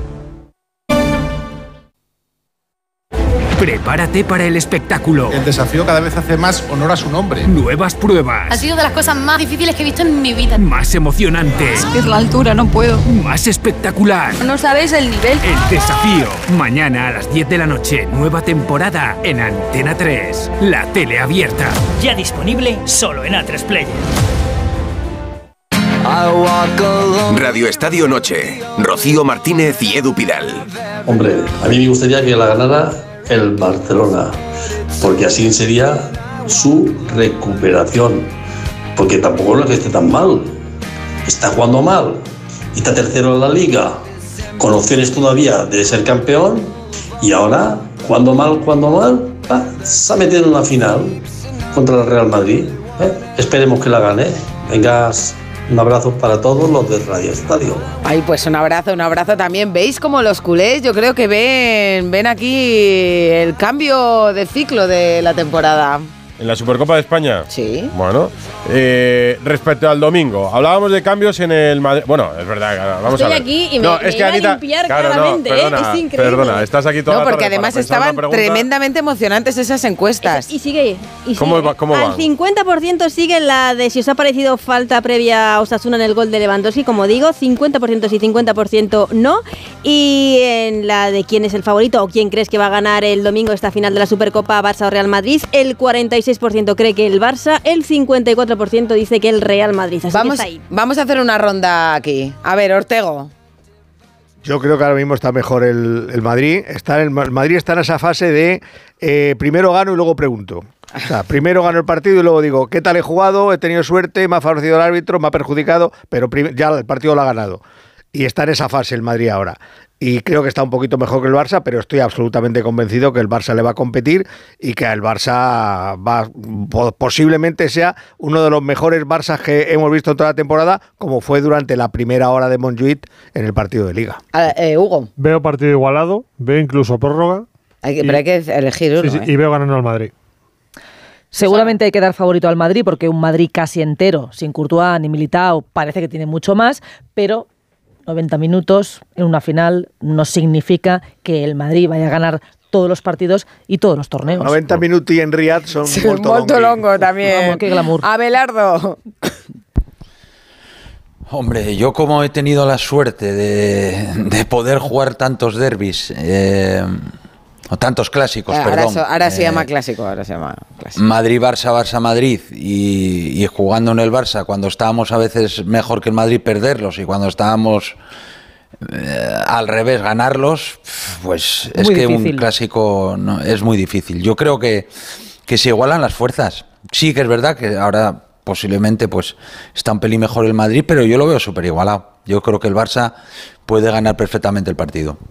¿Látigo? Yo creo que va a ganar el Madrid también, como dice Hugo, con, con prórroga, sobre todo como juegue Pedri, vamos, ya podéis ir haciendo hueco. David. Yo creo que puede ganar el Barça perfectamente. El Madrid llega mejor. ¿Pero quién crees que va a es que llega mejor, pero, pero no tan mejor. Es un equipo que defensivamente también concede y suele eh, sufrir el Madrid contra el tipo de fútbol que muchas veces le plantea el Barça, tener el balón, eh, jugar en campo contrario, etcétera. Por tanto, le doy, le doy opciones al Barça. Sí, sí. Y Alfredo, Alfredo, Ah, falta Alfredo. No, yo, yo- yo creo que el Madrid compite muy bien. Me, me parece que es un equipo que está compitiendo magníficamente. Lo que decía Ortego luego pregunta, pero es muy difícil meterle mano. Pero también creo que el Barcelona este año en los partidos importantes ha dado siempre la cara y ha dado un paso adelante y tiene jugadores suficientes como para plantarle cara. Si hubiera que poner un ligero favoritismo que no sirve para nada, es un poco más favorito el Madrid, pero también llegaba favorito el año pasado y acabó como acabó. Yo os digo una cosa, os lo digo de corazón. no, tú- tú nos lo has dicho claro, ha sonado de coña. No, no, no, cuidado, ha sonado de coña y parecía la típica broma que digo yo aquí por, por hacer una No, y no, no, no, sabemos os que digo de verdad, serio. tengo, No la, tengo la sensación de que el Madrid va en el partido y que lo puede ganar bien, ¿eh? Creo, sa- ¿eh? Saca el chorreo el, el domingo. Por ejemplo, Vale, vale. a- hablabais de Me la posible- jugado, luego es un meme con patas, me da igual. Tú piensas pero que va a ganar el Madrid, ¿no? Yo creo que va a ganar el Madrid. Eh, O sea, es verdad que, que en este tipo de partidos, porque ayer también pensaba que iba a ganar el Madrid y bueno, hubo un momento en el que pudo ganar el Atlético, ¿no? Yo creo que va a ganar el Madrid porque yo veo al Barça atrás eh, flojo. Hablábamos es de, que le veo flojo. de posibles cambios en el Madrid y el Barça. De cara a ese partido, a las A- 8 de la tarde. le metieron tres goles y, a- y al Barcelona ninguno. No, no, pero yo no, yo no veo chorreo, yo no- el chorreo así a priori no lo veo, ¿eh? De cara al domingo a las 8 de la tarde, ese Real Madrid Fútbol Club Barcelona. Eh, en el Real Madrid, de lo que saca Ancelotti el, el otro día, recuerdo, juega Kepa en la portería, eso para empezar. Y Mendy, en- y y- Mendy en el lateral izquierdo. Van a repetir todo menos uno.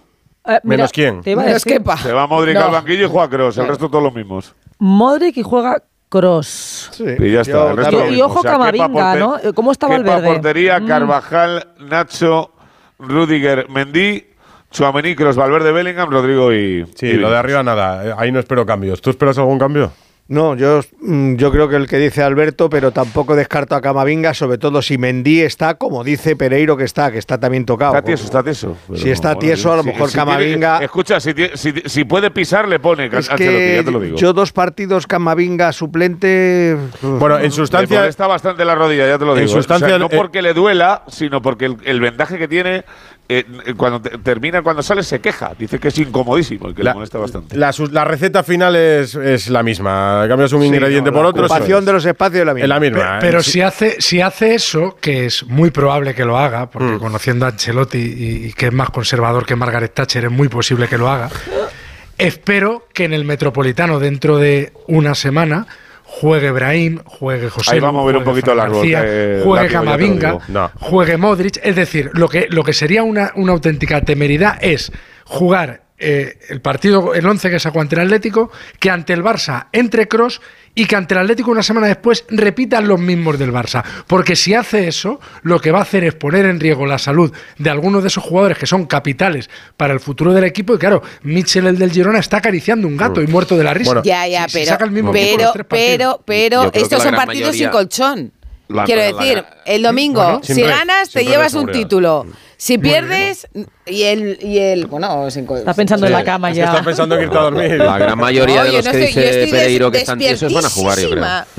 Pero que en la pues liga, en la liga se podría permitir un se podría permitir pues un sí, Claro, y te adelanta el Girona, exacto, que tiene eh, los mismos puntos eh, que Ya bueno, pero eso eso no es eh, irreversible. Eh, Quiero decir, si el jueves te gana el Atleti, te vas fuera de la copa. En sustancia estamos hablando del mismo equipo, salvo que Mendy esté tocado entre Camavinga en el lateral, Cross Modric, Imagino que va a repetir con Vinicius y con Rodrigo, pero si Seguro. pone a Brahim, Brahim y 10 más. que está para titular. No juega, Brahim, Brahim y 10 más. Desde no luego no se le puede poner la etiqueta de revulsivo y de recambio. Eso, no. ya, eso ya no. Porque está para ser titular. Bueno, ayer salió en el 81 otra vez. Ya, ya, pero que Y cuando el Madrid perdía 2-3. mejor como revulsivo, pues oye, ya, ya, no. Y cuando perdía 2-3, si no te parece un revulsivo. Me has puesto a bote. ¿Y a quién quita para meter a Brahim de titular? No sé, yo te digo que si, entra, lo que, lo que diga no, Ancelotti, no, si, entra, no me va a sorprender. Abelardo. A mí sí me sorprende. No, lo único, a ver, lo único a ver cómo está Vinicius. Me refiero que Vinicius viene de una lesión. No si no está bien. A ver, a ver cómo está. Es que a ver. No, bien no está, ahora, va a jugar. No, está bien no, nadie, no, Pereiro. me refiero a nivel, no, no, no me refiero a nivel de futbolísticamente, me refiero a nivel muscular, a ver cómo está eh, ¿eh? físicamente. A ver, es que dependerá mucho también y, y hay que pensar en una cosa, que el jueves es lo que decís, tiene un partido contra, contra el Atlético Madrid en la Copa. Yo creo que el Madrid vamos a ver, otra cosa no, pero plantilla tiene para poder Ancelotti también hacer rotaciones, ¿no? Eh. Veremos a ver cómo juega. Yo, yo estoy de acuerdo que puede entrar Camavinga, hasta puede cambiar a Kepa, a Lunin por Kepa, ¿eh? Yo tampoco. ¿Tú lo cambiarías? Pero no porque Kepa esté bien o mal, sino porque es que cualquiera de los dos puede. Y no pero, le señala pero, en esa situación, claro. Yo creo que no lo va a cambiar. ¿En esa situación no saldría señalado Kepa después del partido de ayer? A, Edu, pero a ver, ¿sabes lo que pasa? Que siempre, y, yo soy entrenador, ¿no? Parece como que el puesto de portero es un puesto que. Y que es así, que parece como que señaló, pero es que a lo mejor mañana puede jugar Lunin y el jueves puede volver a poner a Kepa contra el Atlético en la Copa. O sea, me refiero que ahora él tiene dos opciones, dos buenos porteros eh, y que creo que puede ir rotándolos dependiendo un poco de esta situación.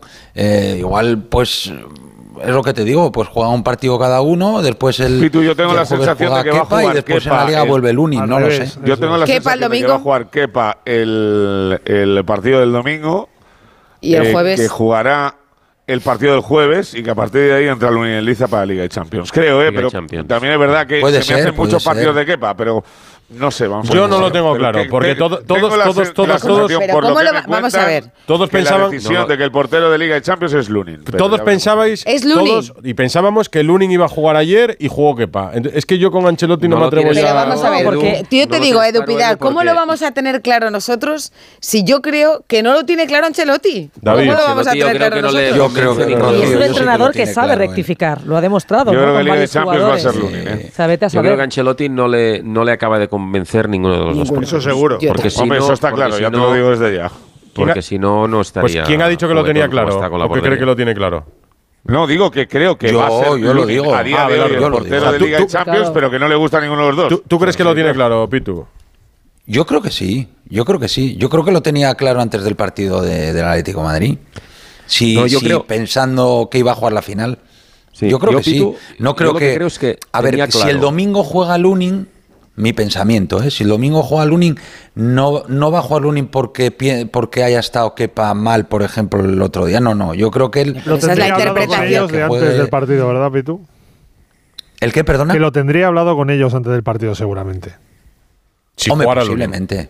No, no, que- posiblemente, a- a- que lo- yo no sé a Lunin, pero a Kepa no le ha dicho nadie Sí. nada, ¿eh? O sea, te Yo, creo que, que si pone a Lunin el domingo eh, es señalar a Kepa voluntario o involuntariamente la lectura que va a hacer todo el mundo. Ya, pero igual yo lo tenía Rocío, pensado. depende- Tampoco sabremos Y si lo tenía pensado. Claro. Claro. Hablado no. Salvo que Lo pasa que va a quedar como que le señala. Sí, pero que dice Pereiro Rocío, que Kepa no sabe ver, nada. O sea que... Hablado no, desde ayer. Entonces, al No, final, ¿qué hay que que no- hacer? que no está hablado, que- va a jugar y cuando el no. reparto. ¿Tiene que ser entre- entrenador o relaciones públicas? Eh, bueno, esto en el Madrid. Y en el Fútbol Club Barcelona hablabais de la posibilidad de un cuarto centrocampista, si entra Pedri, si entra Fermín, alternativas. Ahí sí se movería un poco más eh, el equipo para Xavi de Sí, jugar como hace Osasuna a mucho- jugar contra hace el Madrid. mucho que no juega con cuatro, ¿eh? Hace mucho que no juega con cuatro. Sí, hace mucho, pero- Pero tiene vamos a pinta ver. Yo- yo lo la tiene duda que pinta de tengo- meterlo este partido. Pero la duda que tengo es lo que estaba comentando Pitu. Eh, yo creo que Pedri viene de recaídas. Y meterle otro partido. No, de meta a Fermín, Sí. Alfredo, meta a Fermín. Ya, por eso digo, pero que, pero que a Pedri no lo veo. ¿eh? Fermín Y- tiene y- y- trabajo.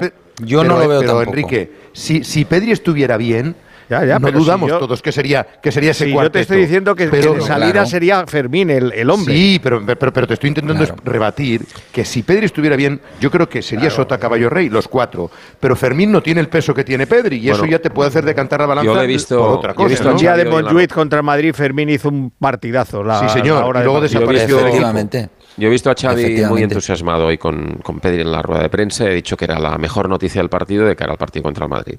Cómo le ha visto en la segunda parte, cómo ha fluido y que había hablado con él en el vestuario y le había dicho el chaval que estaba, bien. que estaba fuerte. Entonces, aquí el tema está claro. Es decir, lo que no quiere Xavi es que el Madrid le corra. Una- Eso está claro. O sea, la gran preocupación de Xavi es que el Madrid le corra. Entonces tienes que tener el control. Y el Madrid juega prácticamente, se puede decir que juega con cuatro centrocampistas. No, no, juega con cuatro. Con cuatro centrocampistas. Porque, En la porque- práctica digo prácticamente porque, porque Bellingham a veces ¿Y no va a sabe si es un sentar a centrocampista es un delantero, pero, pero, pero es, es un centrocampista. Entonces, Yo creo que va a sentar juegas a con cuatro del medio si tú vas con Camavinga de tres. lateral. Ah, yo feliz No. por Ferran. Déjame terminar. Si tú vas con tres y no eres capaz de terminar las jugadas y no estás en una zona, en una fase de la temporada en la que termines muchas de las jugadas que inicias en ataque, eh, el Madrid te va a correr.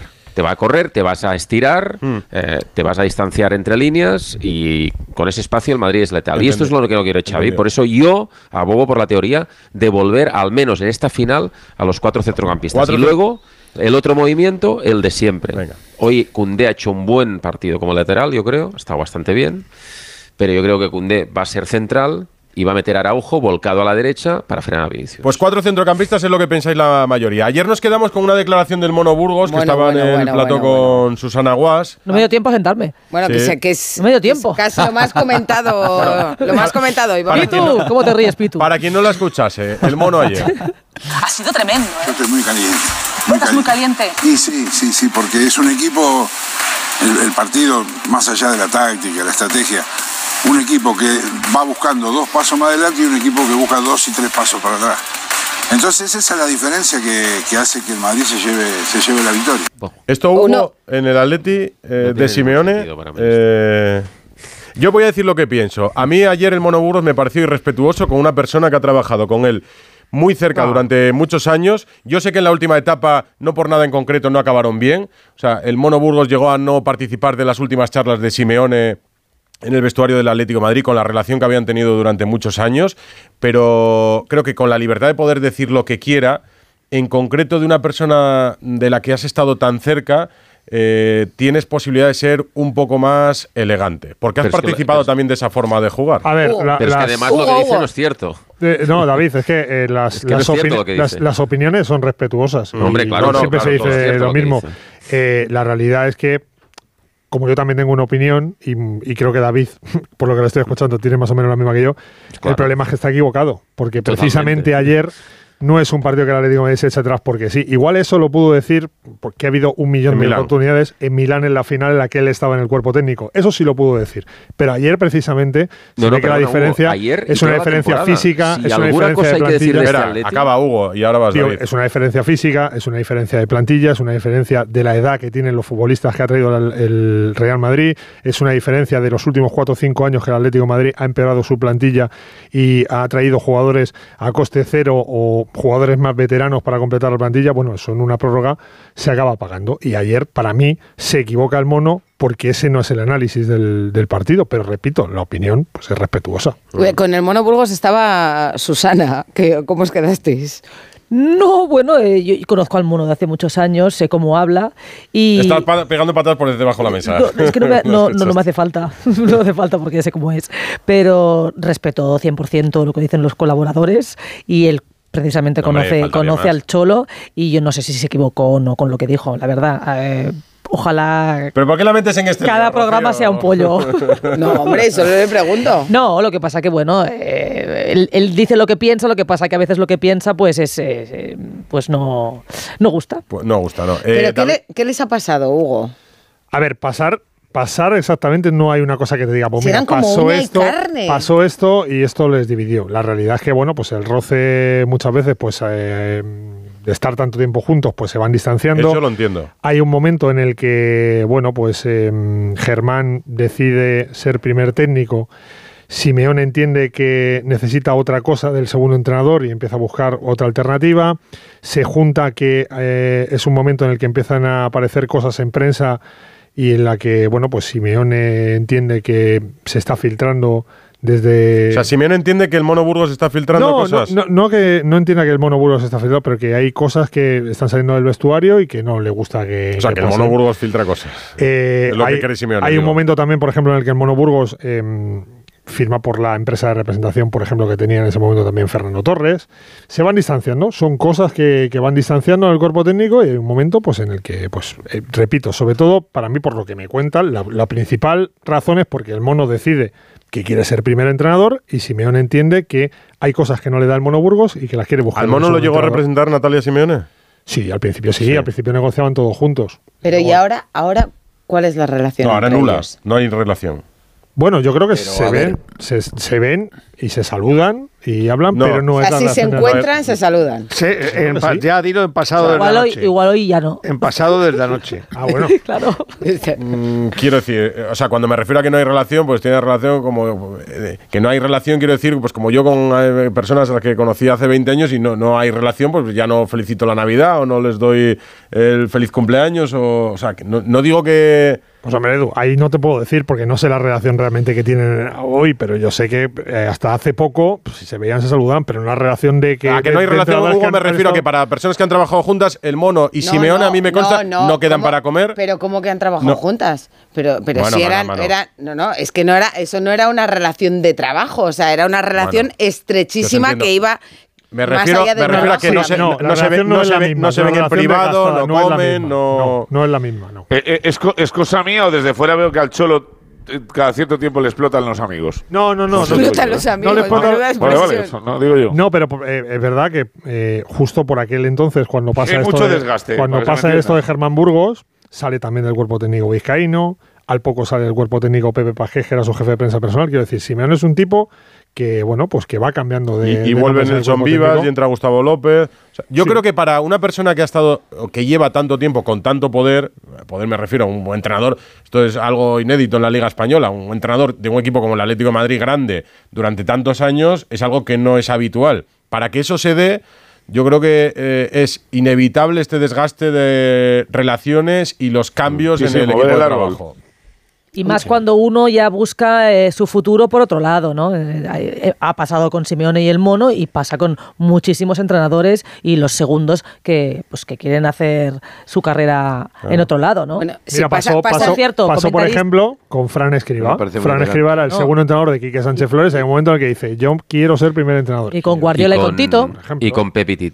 Hombre, claro. yo lo El único que, que aguanta es el hijo de Ancelotti aquí, ese es un fenómeno. Ese sí que con papi. Hombre, Oye, se aguanta pues ayer, lo que haga ayer de verdad le dio, le dio un abrazo, yo creo que estaba Sarabia. emocionadísimo, le vi yo a David abrazando a padre. No, no, sí, David, algún día volará también, ¿eh? pero no, creo que rompa claro, sí, su padre. Pronto que tarde. que ya tiene carne. No es lo mismo la figura de un, segundo, un segundo. como Zidane que va repartiendo hijos. No, pero no es lo mismo un segundo. ¿Cómo, cómo, cómo? ¿Que Zidane? que Zidane va repartiendo hijos en equipos de fútbol. Habláis de David de, de Ancelotti, que, que, el hijo volará algún día solo. Hombre, y yo que Zidane, en cambio, va repartiendo hijos en equipos. Va repartiendo. David. Yo creo que a veces el talento en, en, algo se hereda también. O sea, que yo creo que eso tiene algo de genética. No, sí, no ha sido el caso, ya te lo digo. ¿eh? David hubiera volado solo.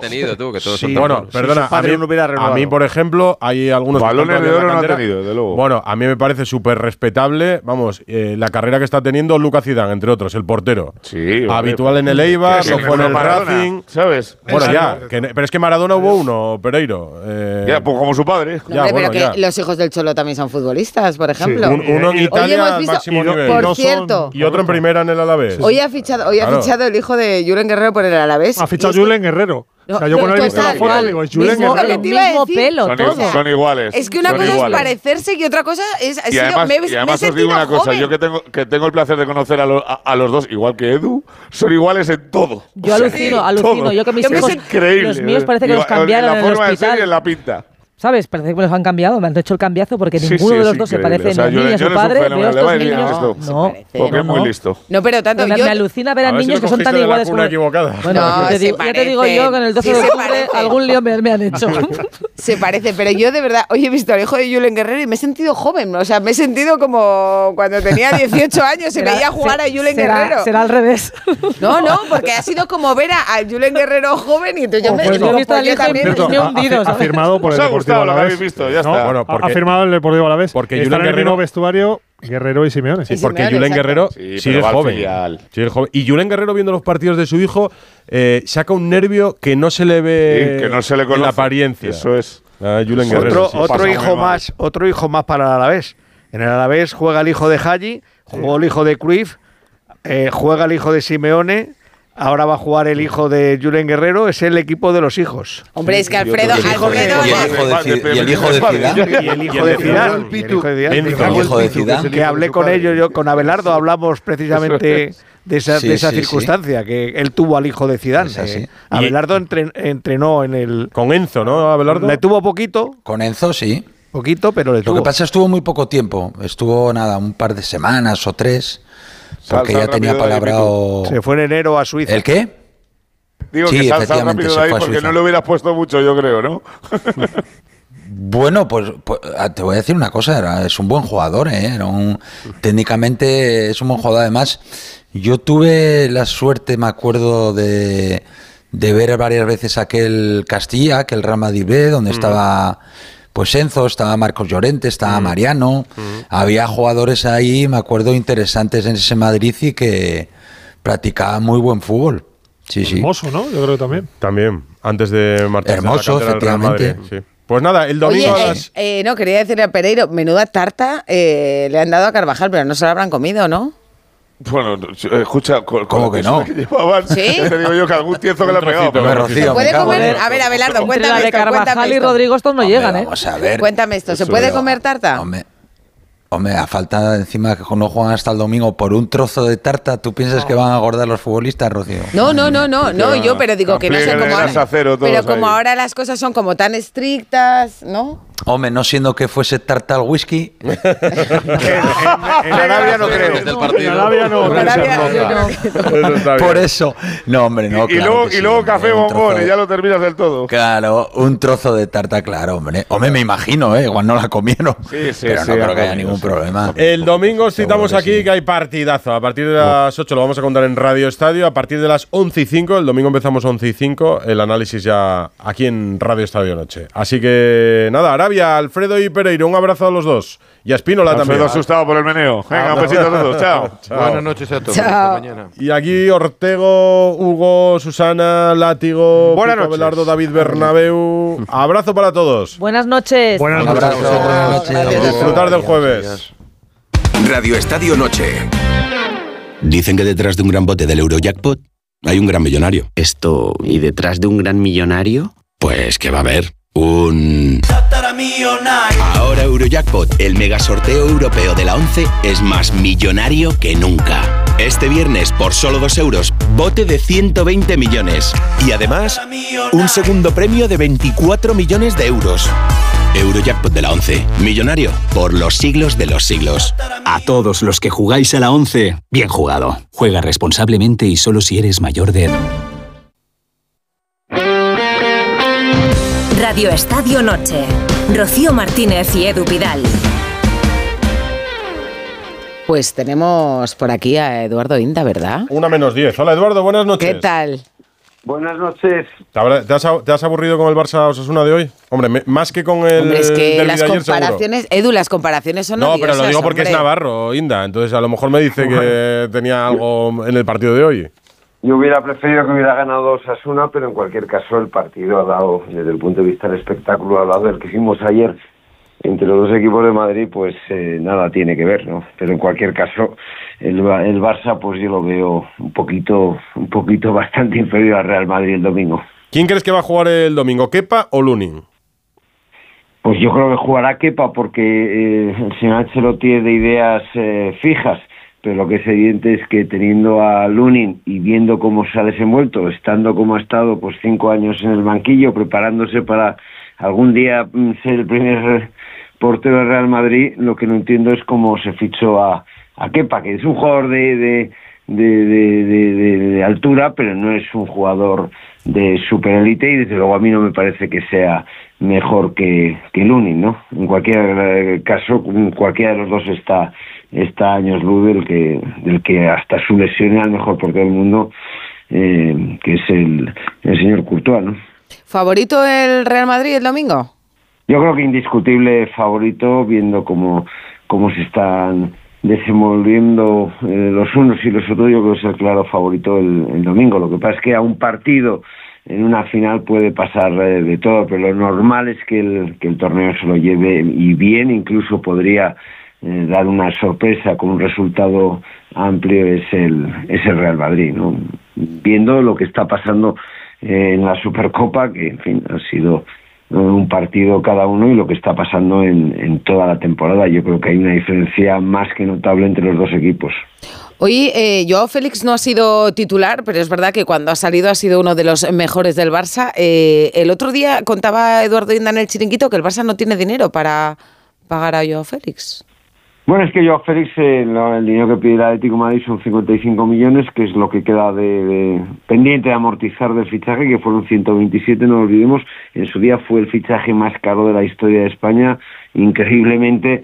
Y luego, además, además de que el, el Barça no tiene dinero para afrontar ese, ese fichaje, hay otra razón de peso y es que Xavi Hernández no lo quiere. También es verdad que en el Barça hay muchas dudas con Xavi Hernández, las mismas que Xavi Hernández tiene respecto a, a Joao Félix, ¿no? Y yo creo que es un jugador que no termina, hoy la verdad es que ha estado francamente bien, pero es un jugador que no termina de, de, de explotar, está siendo suplente, en fin, es un jugador que no que no cuenta en exceso para, para Xavi Hernández y es más, este verano cuando, cuando llegó a Barcelona es un jugador que ni había pedido ni quería ni quería el entrenador de Tarrasa. Estábamos hablando de las semifinales, veremos un clásico el domingo a las 8 en Riyadh de la Supercopa de España.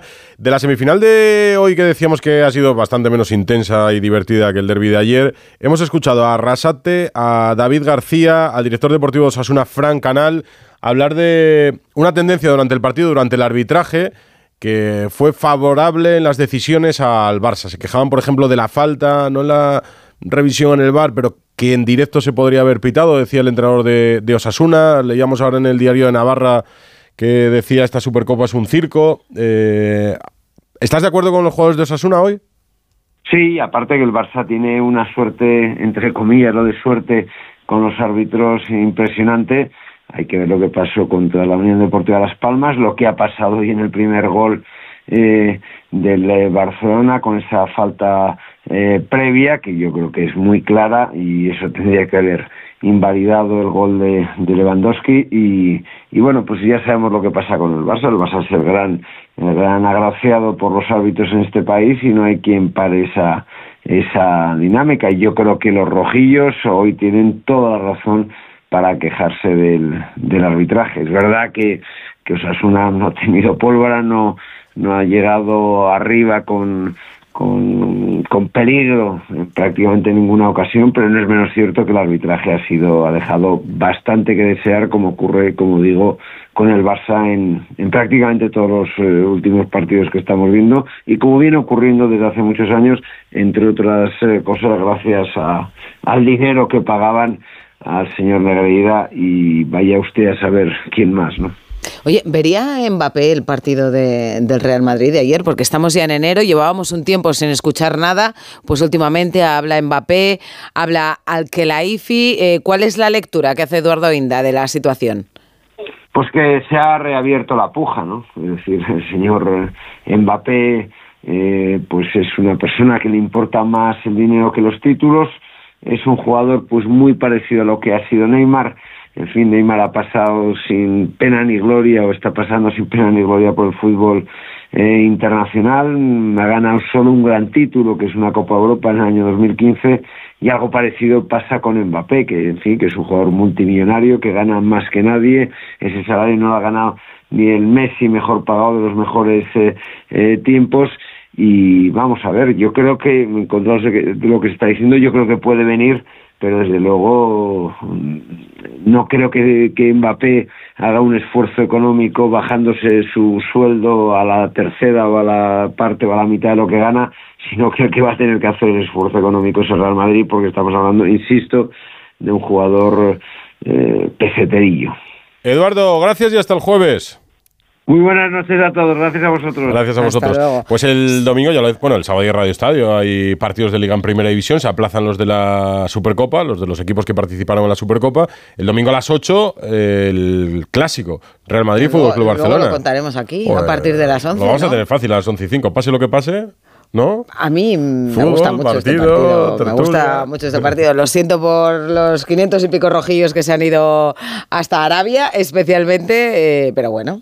Hubiéramos disfrutado cualquier eh, Pues sí. emparejamiento, pero esto es lo que nos deja. La final de la Supercopa se repite. Fútbol y y cambio de tercio, Sí. cambio de tercio, Edu Pidal, porque la Agencia Mundial Antidopaje, la AMA, nos ha pegado un tirón de orejas en forma de comunicado diciendo que son na- inaceptables eh, algunas actuaciones. Todo viene por unas informaciones que se publican hace unos días que dejan una sombra de sospecha sobre la lucha antidopaje en España eh, en un momento pues importante, como es siempre importante, un año de, de Juegos Olímpicos. ¿Qué les achacan? Controles irregulares, métodos para evitar sanciones, o sea, para ocultar positivos y pasaportes biológicos que se tienen suspendidos. Estas informaciones aparecen en algunos medios de comunicación, reacciona la AMA y el Consejo Superior de Deportes decide Sí, lo que hace- cortar la cabeza del responsable Lo- del, bueno, antido- lo que hace- del antidoping en España. Lo que hace el presidente del CSD, José Manuel Rodríguez Uribes, eh, es emitir un comunicado el pasado viernes en el que solicita su dimisión y si no dimite propondrán su cese en una comisión, en fin. El presidente de la Agencia Española Antidopaje es José Luis Terreros. Señor Terreros, buenas noches. Hola, buenas noches. Hola. El, el presidente de la, de la Agencia Española de, de- de- de Lucha contra el Dopaje, de la Comisión Española de Lucha contra el Dopaje, es el señor Rodríguez Uribe, el presidente del Consejo Superior de Deporte. Yo soy el director de la agencia. El director El de la director. Agencia Antidopaje, señor Terreros. Eh, ¿Va a dimitir, como pre- eh, dice el presidente del CSD? Dimitiré en el momento oportuno, sí. Mm. ¿Y se va a defender hasta entonces? ¿Por eso no lo hace todavía? Pues exactamente, no, no, no, no dimito porque no quiero dimitir eh, y que nadie piense que todas estas cosas son, tienen el, min- el mínimo viso de ser reales o de ser ciertas. ¿Y por qué no son Eh, ciertas? No son ciertas porque no son ciertas. ¿no? A ver, porque hemos emitido un, un comunicado donde se explica perfectamente estas cuatro estas cuatro acusaciones, podríamos decir que, que ustedes acaban acaban de, de, de contar, que son las cuatro acusaciones. Lo primero, que habríamos pagado controles irregulares durante cinco años, que es falso. Que habríamos utilizado métodos para no sancionar resultados adversos antidopaje, que también es falso, que mantenemos suspendidos indebidamente pasaportes biológicos de deportistas, que es falso, y que habríamos y que la Agencia Mundial Antidopaje habría, habría abierto una investigación y exigido acciones correctoras en relación con estos supuestos hechos, lo cual también es falso. Claro, lo que pasa que, que cuando la AMA reacciona a estas informaciones como un comunicado diciendo que, que es inaceptable, que tomo nota, que toma nota de esas informaciones eh, sobre el antidopaje en, en España, eh, ¿por qué reacciona la AMA? Pues mire, yo se lo voy a explicar muy fácilmente. Lo primero, eh, cuando la AMA tiene alguna cosa que, que corregir, alguna agencia nacional, alguna federación internacional, alguna organización antidopaje, tenemos un centro que se llama CCC, que es el Centro de Cumplimiento del Código. Cada, cada eh, organización antidopaje tiene el suyo, donde la Agencia Mundial Antidopaje cuelga las cosas que se deben corregir, la gravedad que tienen esas cosas y nos da un plazo para corregirlas.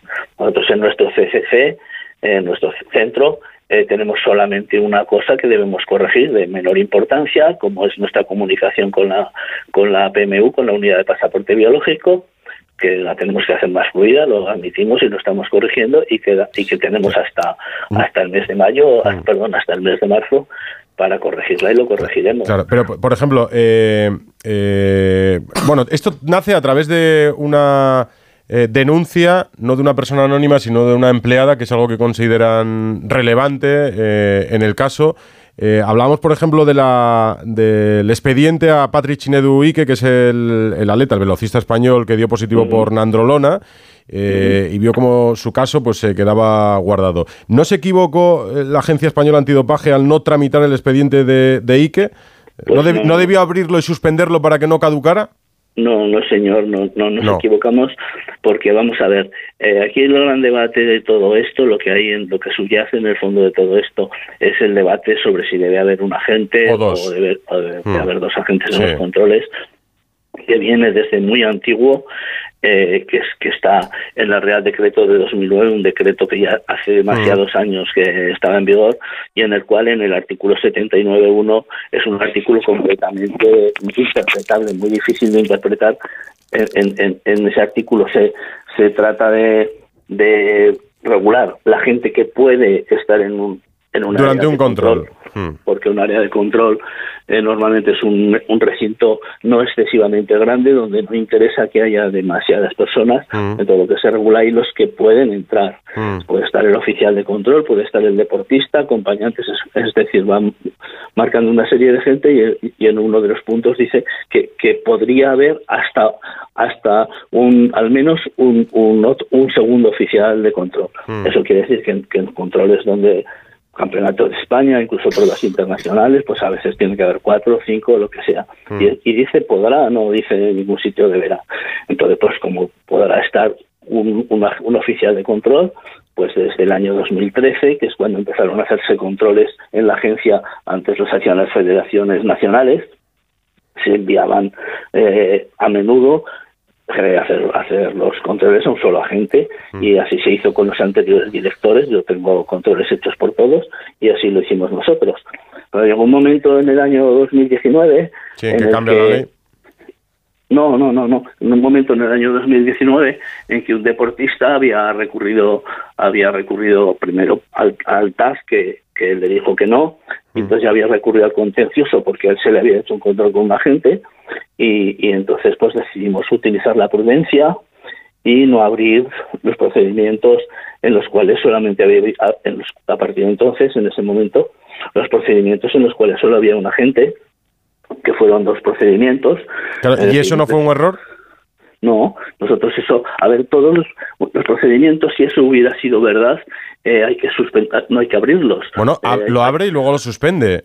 Y No, hay un plazo de 10 años para poder suspender a alguien por dopaje vale, si pero- en el sí, caso de en que el positivo eh, siga adelante. No, no es necesario hacerlo de esa forma. Es, es muy habitual eh, que procedimientos no se hablan. Claro, pero, un- pero, pero de esta manera, eh, señor Terreros, eh, el deportista que da positivo nunca va a haber, ni nunca se va a exponer a una posible sanción por dopaje. se puede abrir, eh, durante 10 años se puede abrir el procedimiento sin ningún problema. A ver, cuando hay una, un error, como podría ser este caso, depende de lo que de lo que decidiera el contencioso sería un error en, en el formulario en, en, el, en la forma de hacer el, el control lo que se debe hacer es no abrirlo cuando nosotros esto lo comunicamos a la Agencia Mundial Antidopaje y tengo aquí el documento Mm. el 30 de septiembre de 2021 pues aquí se le comunica a la Agencia Mundial Antidopaje un montón un montón 17 por aquí 10 por allí No, pero si, si documentos hay muchos, porque me decían hoy que, que hay más de 80 páginas, por ejemplo, en las conclusiones de la investigación eh, desarrollada sobre las eh, cuestiones que se denunciaban por una ex empleada de, de la agencia. eh, además, insistían en que no era una denuncia anónima. Eh, Bueno. eh, el, el CSD, por ejemplo, dice que la calidad del informe que le pidieron eh, en la noche de Reyes, creo, o en el día de Reyes, fue muy deficiente de su informe No, no. y que no se A ver. trataba con seriedad del tema. Eh, ¿Usted ver. eso lo comparte? A ver, eh, no, es, no, no lo comparto porque no es cierto, porque no es el Día de Reyes. Eh, cuando, Bueno, en cualquier cuando emití, cuando eh, reenviase, remitiese el informe que le solicitaron. No, el- a ver, eh, el día 26 de, de diciembre comenzaron a aparecer estas, estas informaciones en prensa y tal. Entonces yo estaba de vacaciones, estaba en, un, en, en Zaragoza, no estaba en mi casa, estaba en, en un lugar de la naturaleza y no tenía la posibilidad de contestar eh, debidamente a lo que se me preguntaba. El Consejo Superior de Deportes me dijo que, emitiera un informe, que lo emití pues de la, de la mejor forma posible. Admito que no, que no fue un informe muy completo porque no tenía posibilidades, pero yo ido emitiendo hasta cinco informes según iban saliendo distintas informaciones al Consejo Superior de Deportes que se pueden ver. Eh, y y, y los, y los- siguientes informes ya fueron ca- cada vez más completos porque cada vez había más cosas que aparecían en, en, en los periódicos, en, la, en, las- en Pero, pero ¿y entonces por qué, cree que, por qué cree que el CSD le quiere fuera de la agencia? Pues no lo, no lo comprendo. no Porque, por porque qué. usted ha sido un, un- ha sido un director eh, con una época extensa, ha estado siete años. Yo he conocido a varios y nadie ha estado en una etapa tan amplia. Sí, no, no, no, no lo comprendo. Eso habría que preguntárselo al Consejo Superior de Deportes. ¿Usted ha hablado, decir- ha hablado con Rodríguez Uribes? No, no he hablado nunca con este señor. Nunca. Ni por teléfono ni en persona porque nunca me ha dado pie. Yo, pe- yo inmediatamente pedí poder reunirme con el, con el, con el presidente de mi agencia, de la agencia, y me fueron dando largas. Primero solicité poder hacer esta, esta, este comunicado entonces mismo. El jefe de gabinete, que es la única persona con que he hablado, me dijo que no, que me, me dijo directamente no, no, no hagas nada y espérate que el, el viernes nos reuniremos, porque estamos fuera. Eh, a, yo a lo largo de la semana me enteré que el señor Uribes no estaba fuera, el señor Uribes estaba en Madrid. Por lo tanto, pedí inmediatamente reunirme con él, si podía ser ese mismo día, y mi, mi secretaria me dijo que me contestaría y me contestó el jefe, jefe de gabinete y me dijo, nos, no, no, no te preocupes que el viernes nos veremos. Y llegó el viernes y le, y le dije, oye, Juan, ¿qué, qué pasa? Y, este- y el jefe de gabinete me dijo, oye, José Luis, que lo que queremos es que dimitas, que dimitas por el bien del deporte español, tal y cual, porque es año olímpico. Le dije, bueno, no, Juan, yo no voy a dimitir hasta que no pueda dar mi versión, y co- como, como estoy haciendo ahora y como he hecho en diversos medios. Y esa es la historia, y no he hablando con este Pero, ¿y señor. va a dimitir? ese- ¿Eh? y sí, que va a dimitir. Lo he dicho antes. Sí, pero ¿y, y, y por qué va a dimitir? ¿Por qué voy a dimitir? Porque no voy a trabajar, no voy a dimitir por todo esto, porque ya, les le hace ustedes la, el comunicado y, y a mí que me rebatan lo que pone en el comunicado, las normas, las letras, pero lo que no voy a hacer es seguir trabajando con un equipo que, que eh, me dice que se va a reunir conmigo y lo que hace por la tarde es emitir un comunicado amenazándome con cesarme si no dimito. El comunicado que, por cierto, está emitido por el presidente del Consejo Superior de Deportes, no por el presidente de la agencia, y en el que está la ministra de, de Educación, perdón, ministra de Educación, sí. Sí, sí, Y- el- y del Ministerio es- de Cultura y Deportes. Y eso es completo, no, de Educación y Deporte. Eh, y eso es completamente contrario a nuestra a nuestra ley, en el artículo 6.2 de nuestra ley orgánica, y es completamente contrario al, al Código Mundial Antidopaje.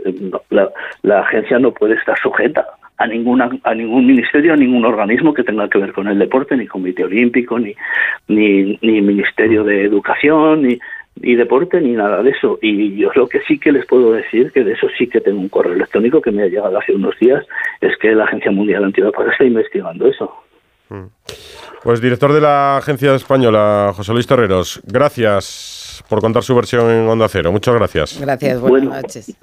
Eh, Es mi versión y eh, cualquiera tiene a su disposición el, el comunicado, comunicado. Y, los, y los documentos que están ahí se puede ve- venir, se puede venir a la agencia y consultarlos, que no hay ningún problema. ¿eh? Se lo agradecemos. Muchas gracias. Venga, Muchas gracias a ustedes. Buenas noches. Radio Estadio Noche. Rocío Martínez y Edu Vidal.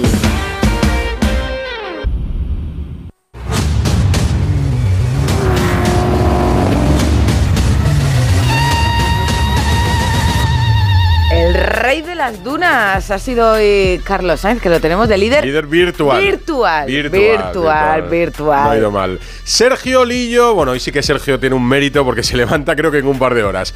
Hola Sergio, muy buenas. ¿Qué tal? Muy buenas Aquí noches, es- mañanas o, o algo así. Sí, te levantas cuando sean aquí en España más de poco más de las 3 de la mañana, así que te quedan un par de, de horas de sueño. ¿Dónde estáis ahora mismo? Pues mira, nosotros la organización nos ha traído a, a Riyadh porque es aquí donde los pilotos vendrán mañana después de esa etapa 48 horas que, que terminará mañana a primerísima hora de la mañana en el empty quarter. O sea, vosotros en una cama, cómodamente, en un hotel, aunque sea dormir poco, y Carlos Sainz no duerme en una cama esta noche. No, no, ninguno dormimos en una cama, ¿eh? que nosotros Ah, también dormimos en, tienda de campaña, aunque estemos en la capital, Ah, sí, nos toca dormir aquí en el, en el campamento, que es una especie de parking gigante que han, que han habilitado para, para estos días. Y Carlos Sainz y el resto de pilotos exactamente duermen en mitad de las dunas Joder, literalmente. pero si tenemos a Alfredo Martínez en Riyadh, que te deja la Un habitación. sitio en la habitación. Sergio, tío. Pues sí, se tenía que No, haber Alfredo, dicho, pero Alfredo- bueno, ya- Alfredo ya tiene un poco más de estatus, pero la de Espinola la puedes coger tranquilamente. Aunque sea la bañera, yo que Claro, sé, me conformo con poco.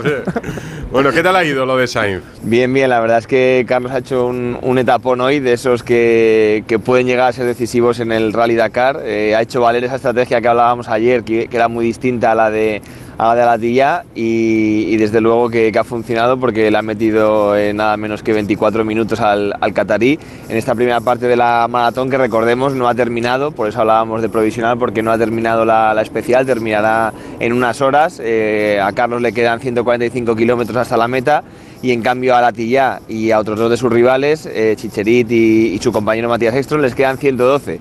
¿Por qué? Porque han pasado al campamento siguiente antes de que se acabase ese, ese tiempo máximo que daban hoy los, los organizadores para, para llegar O sea, a- cada uno a duerme en un sitio, puntos. además. Eso es, hay tres, tres de coches que duermen en un punto y el resto duermen en, a- antes que ellos, en otros puntos distintos, eh, pero todos ellos en mitad de las dunas. ¿eh? ¿Pero O sea, tiendas es- de campaña individuales o todos en plan ahí en Cuchipandi? No, no, individuales, individuales, sí, sí, la, la organización se ha claro, repartido. Si alguno ronca, no puede dormir. No, eso viene por convenio. No le deja decir. dormir es al tienda, rival. tienda individual, no se comparte. Es por- convenio eso es lo- colectivo de los pilotos ya viene así. claro, igual el rival, si no, no te deja dormir y en fin. Lo que no sé si entraba en el convenio es, es lo que han cenado esta noche porque les han dado unas raciones militares que venían en una cajita, eh, latas de, de arroz con, con pollo, de pasta con tomate, unas galletitas saladas, pero compradas al, al proveedor del ejército francés. O sea que Ah. hoy han vivido una experiencia muy distinta a la habitual todos ellos en las dunas. Pero comida muy de deportistas, la verdad. A ver, yo, sí, yo hay yo día- sí. yo hay días y etapas universitarias en las que comí peor, ¿eh? De lo que tú dices ahora. Un poco más de fritanga, seguramente. Claro, ¿no? seguro. Bueno, y mañana, mañana lo normal es que si nos va bien, Sainz acabe líder también. Sí, sí, lo, lo más seguro, vamos, eh, quedan, como decíamos, esa- esos ciento y pico kilómetros que, que aún pueden pasar cosas, pero lo normal es que si todo va como, como hoy, tengamos a Carlos Sainz, el líder de la, de la general del Rally Dakar, con más de... Hoy de momento ha terminado con más de 16 minutos eh, con Matías Ekstrom y 21 minutos con Alatilla, o sea que son diferencias bastante aceptables para estar ya a mitad de, de rally. O sea que bueno, veremos todavía, como digo, porque la etapa no ha terminado, pero pinta muy muy bien para, para Carlos Sainz y Lucas Cruz. Al Rally se ha ido para casa. Así es, sí, sí, el que ha sido líder estos días de, de la general de coches eh, no ha llegado ni, ni, a los, ni a los primeros 100 kilómetros porque ha sufrido un, un importante vuelco en las dunas. eh, además, el coche ha quedado completamente destrozado. Ellos están bien, tanto él como el copiloto, pero de momento abandonan la etapa, por supuesto quedan fuera de la pelea por la general y veremos si se pueden reenganchar en los próximos días si el equipo consigue arreglar el coche, pero ya un, un favorito menos en la, en la pelea. Bueno, pues le dejamos a Sergio que se vaya a dormir ya, ¿no? Pues sí, yo que me quejo de dormir poco. es que te escucho a ti antes de marcharme a casa, Sergio, y me das una motivación, un positivismo. Un- te digo, una jaima en el desierto mola más que una tienda de campaña en un parking, ¿eh? Que, eh, hoy no me das envidia, Sergio, fíjate lo que te digo. No me extraña, no me extraña. También antes de irme a dormir hay que, recor- hay que hacer un- una puntualización que Joan Barrera, aunque lo tenemos ya lejos de la batalla por la general, salvo que pase algo raro, tiene un gran mérito porque ha estado abriendo pista todo el día, a pesar de los dos golpetazos que se pegó ayer en, en la etapa 5. Y una vez más vuelve a demostrar que, que, bueno, que, Que es un ganará- pedazo piloto. no sé si ganará un Dakar, pero es un auténtico animal, yo diría. Oye, pues muy bien ese reconocimiento. Bueno, Sergio, pues nada, mañana más y a ver si ya no es virtual, sino oficial. El líder recta de Carlos Sainz, chao. Abrazo. Eso es. Un abrazo, cuidaros. Alex Dusevalle. Todo claro. Pues Alex, buenas noches. Muy buenas. Hola, muy buenas. Hombre, co- contamos, contamos con la Plaza Olímpica, si no os bajáis del podio desde el año 2020. Sí, la verdad que, que se nos ha dado bien, muy bien este, este campeonato los últimos años y ojalá y seguir, pero bueno, sabemos de la dificultad que tiene y vamos a ir primero paso a paso. Esto de, de ser hispanos eh, motiva o, o genera presión, ¿no? Porque es un nombre ahí que tiene como tanto poderío, ¿no? Claro, y avalado por, por toda la historia de nuestra selección de balonmano. Pues ah, mo- motiva, motiva. Digamos que, que obviamente sabemos de la responsabilidad que tenemos, pero también obviamente motiva. Eh, vamos con muchas ganas y eh, esperemos, esperemos seguir en esa buena dinámica. Para que España logre estar entre los tres mejores, eh, ¿tendría que sorprender o, o es mejor que Suecia, eh, Dinamarca o Francia, que son las tres favoritas a priori? No, bueno, no, creo que tampoco todo el mundo también cuenta con nosotros entre las quineras. Obviamente casi nunca partimos como los máximos favoritos, pero bueno, estamos acostumbrados, así que no pasa nada. Nosotros yo creo que, que vamos más desde el trabajo del día a día. Vamos a, a intentar empezar eh, bien el campeonato y ver dónde nos pone la competición luego. Ayer hablábamos de que Alemania la vieron más de 50.000 personas en el pabellón, que tuvo una audiencia de más de 7 millones, me parece, en, la televisión alemana. O sea que el, europeo está batiendo récords en ese sentido. Sí, sí, desde luego. La verdad que, está batiendo de momento bastantes récords, tanto el partido de ayer como, como las estadísticas en la televisión y todo, y ojalá y siga, y siga siendo así. Yo creo que al final es muy bueno para, para nuestro deporte y que al final se hable mucho y, y se consuma mucho balonmano. Es verdad que lle- lleva España, ¿no? Muchos años eh, brillando en todas las competiciones en el balonmano, pero es esta una selección un poco que, que empieza ya a, a protagonizar una transición, ¿no? Mezclando un poco los hispanos de siempre, ¿no? Con los nuevos. Sí, sí, yo creo que ya llevamos unos cuantos años ahí justo en ese proceso intermedio de, de obviamente de una generación que, que se ha ido marchando y, sigue habiendo algunos componentes con otros muchos jóvenes que van entrando, pero que ya, ya cada vez están más adaptados, más instalados, así que estamos justo en ese momento en el que estamos conformando ese equipo de cara, de cara a los próximos años. Eh, oye, Alex, eh, este ciclo olímpico ha sido también especial porque ha sido más corto. Hay que recordar que los Juegos de Tokio fueron en el 2021 por todo lo que pasó con, con la pandemia. Eh, ¿Cómo ha sido para vosotros tener un año menos, que haya estado todo más concentrado y, que ahora, pues como por ejemplo en el caso de las chicas, que tendrán esa baza del preolímpico en, en el mes de abril, pero que, que estemos en, en este año olímpico todavía con esa plaza por, por conseguir? Bueno, la verdad que, obviamente ha dado menos margen a, preparar o a introducir más cambios, pero es verdad que, que por otro lado también eh, ha permitido que alguna gente más veterana pueda, pueda cortar plazos y pueda estar también eh, en este ciclo olímpico y, y ojalá y consigamos la clasificación, ya sea bien, ojalá y sea en este europeo directamente, eh, pero si no a través del preolímpico para poder estar este verano en los Juegos de París. Eh, estáis ahí eh, los dos hermanos, eh, Daniel y, y tú. Eh, no sé si compartís habitación o... También, también. Sí, habitación. compartís habitación. Estamos todo el día juntos. Sí, ¿qué tal, qué tal os lleváis? Porque claro, Bien, bien, bien. compartís Nada, mucho, mucho tiempo. Sí, sí, sí, la verdad que, que nos toca compartir mucho tiempo, nada, nos llevamos muy bien, obviamente también en el equipo compartimos eh, equipo ahora mismo, así que compartimos mucho tiempo juntos y, y la verdad que al final, sobre todo cuando llegan lo- los éxitos, tener a una persona como tu hermano al lado siempre se agradece más el poder celebrarlo con él. Oye, vosotros eh, ahora mismo, la familia, ¿sois más los hijos de Talan o Talan es más el padre de Alex y Daniel? Bueno, yo creo que depende a quién le preguntes, obviamente. Según las generaciones, ¿no? Según Claro, edad, sí, claro, claro. Si, si preguntas a las generaciones anteriores, seguro al final mi padre yo creo que, que marcó también una época en el balonmano en general, pero también mucho en el balonmano español y, y mucha gente lo sigue recordando con muchísimo cariño y, y bueno, nosotros somos más so- sobre todo con las nuevas generaciones.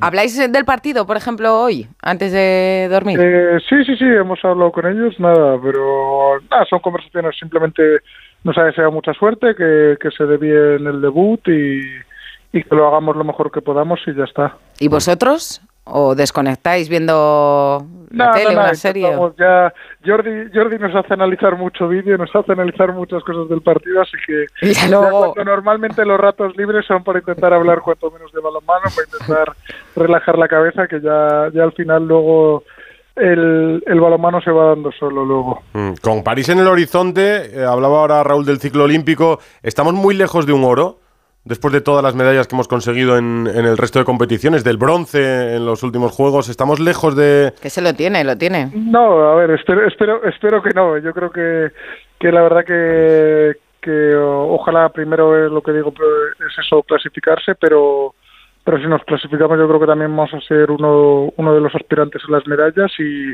y ojalá y por qué no soñar co- con, ese oro olímpico.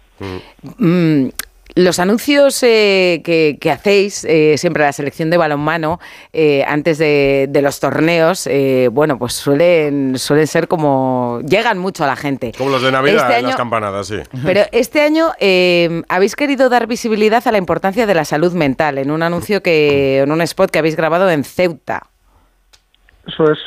No, yo creo que al final eh, se trata un poco también de, de eso, de, de valorar y, y que no sea un poco un tema tabú la, la salud mental, que yo creo que, que hoy en día sí que es verdad que se está poniendo mucho mucho más foco en ello y yo creo que también desde la federación ha intentado transmitir eso, el hecho de, de la importancia que tiene en las personas y, y el deporte al final siempre yo creo que, que ayuda mucho a esa, esa integración, a ese buen ambiente. Yo creo que el balonmano es un deporte que refleja muchos valores que, que ayudan mucho al grupo, a las amistades que luego se forman y, y yo creo que también era un tema importante a tratar. Pues nada, eh, ya nos queda verte de vuelta en España algún día, después de esa aventura por Macedonia ¿no? y Polonia, creo que has estado desde que te fuiste del Atleti, y ya completamos todo. ¿Será pronto? ojalá, ojalá. La verdad que, que obviamente a, a uno siempre le, le gustaría volver a casa, le gustaría volver a España y, y ojalá, pero bueno, la verdad que a día de hoy lo veo, lo veo un poco complicado, pero bueno, quién sabe, en un futuro ojalá. Pues nada, Pues Alex Dusevayev, en la víspera del arranque de España en el europeo mañana ante Croacia, a por todas y muchas gracias por este ratito en Radio Estadio Noche. Nada, muchísimas gracias a vosotros, un abrazo. Un abrazo. Y la semana pasada hablábamos de waterpolo. Tenemos grandes noticias también desde la piscina, porque hay que decir que las chicas ya se han metido en la final, que vamos a jugar frente al anfitrión, a Países Bajos, el sábado a las ocho y media de la tarde, y mañana muy pendientes de los chicos, que jugarán cuartos de final frente a Rumanía a partir de las cuatro y media de la tarde. Eso ya lo cuentas tú, que Sí. mañana quedas de guardia. Correcto. Adiós. Chao. Justillo, Buenas noches. Hola. Gusti. Hola. ¿Cómo estás? Mucho Bien, mejor. recuperando la voz. ¿Qué nos puedes contar? que mañana sigue el fútbol, no con Supercopa, sino con Liga, porque hay Liga también este fin de semana. Eh, empieza la segunda vuelta y lo hace con el Sevilla a la vez. Dos equipos que luchan por la zona baja de la tabla. El Sevilla está un punto por encima del descenso, el Alavés dos. O sea, partido mañana a las 9 en el Sánchez Pizjuán. Y también en segunda división hay Liga, jornada 22. Eibar Racing de Santander. Y hoy hemos conocido también que el derby de Liga será el domingo 4 a las 9 de la noche. Y también se ha conocido ya con los resultados de la Supercopa que el jueves 18 el Unionistas Barça va a ser a las 7 y media. Y después el derby Atlético de Madrid Real Madrid. O sea, día grande también el jueves 18 de Copa del Rey. El CSD ha pedido al TAT que abra expediente sancionador a Pedro Rocha por una denuncia de Miguel Galán, ya que Pedro Rocha no ha convocado elecciones tras la salida de Luis Rubiales. En la Euroliga de baloncesto, el Real Madrid ha ganado después de prórroga al Valencia 9-6, 8-6. Tavares, en plan estrella hoy, 18 puntos y 19 rebotes. Y la selección de waterpolo, que decían que está ya en la final, ha ganado 13-5 a Grecia. El equipo de Miki Oka sigue siendo el principal favorito en el waterpolo femenino. Pues nada más. ¿Has preparado una canción de despedida? Eso lo hace Pras, que siempre nos sorprende y para bien.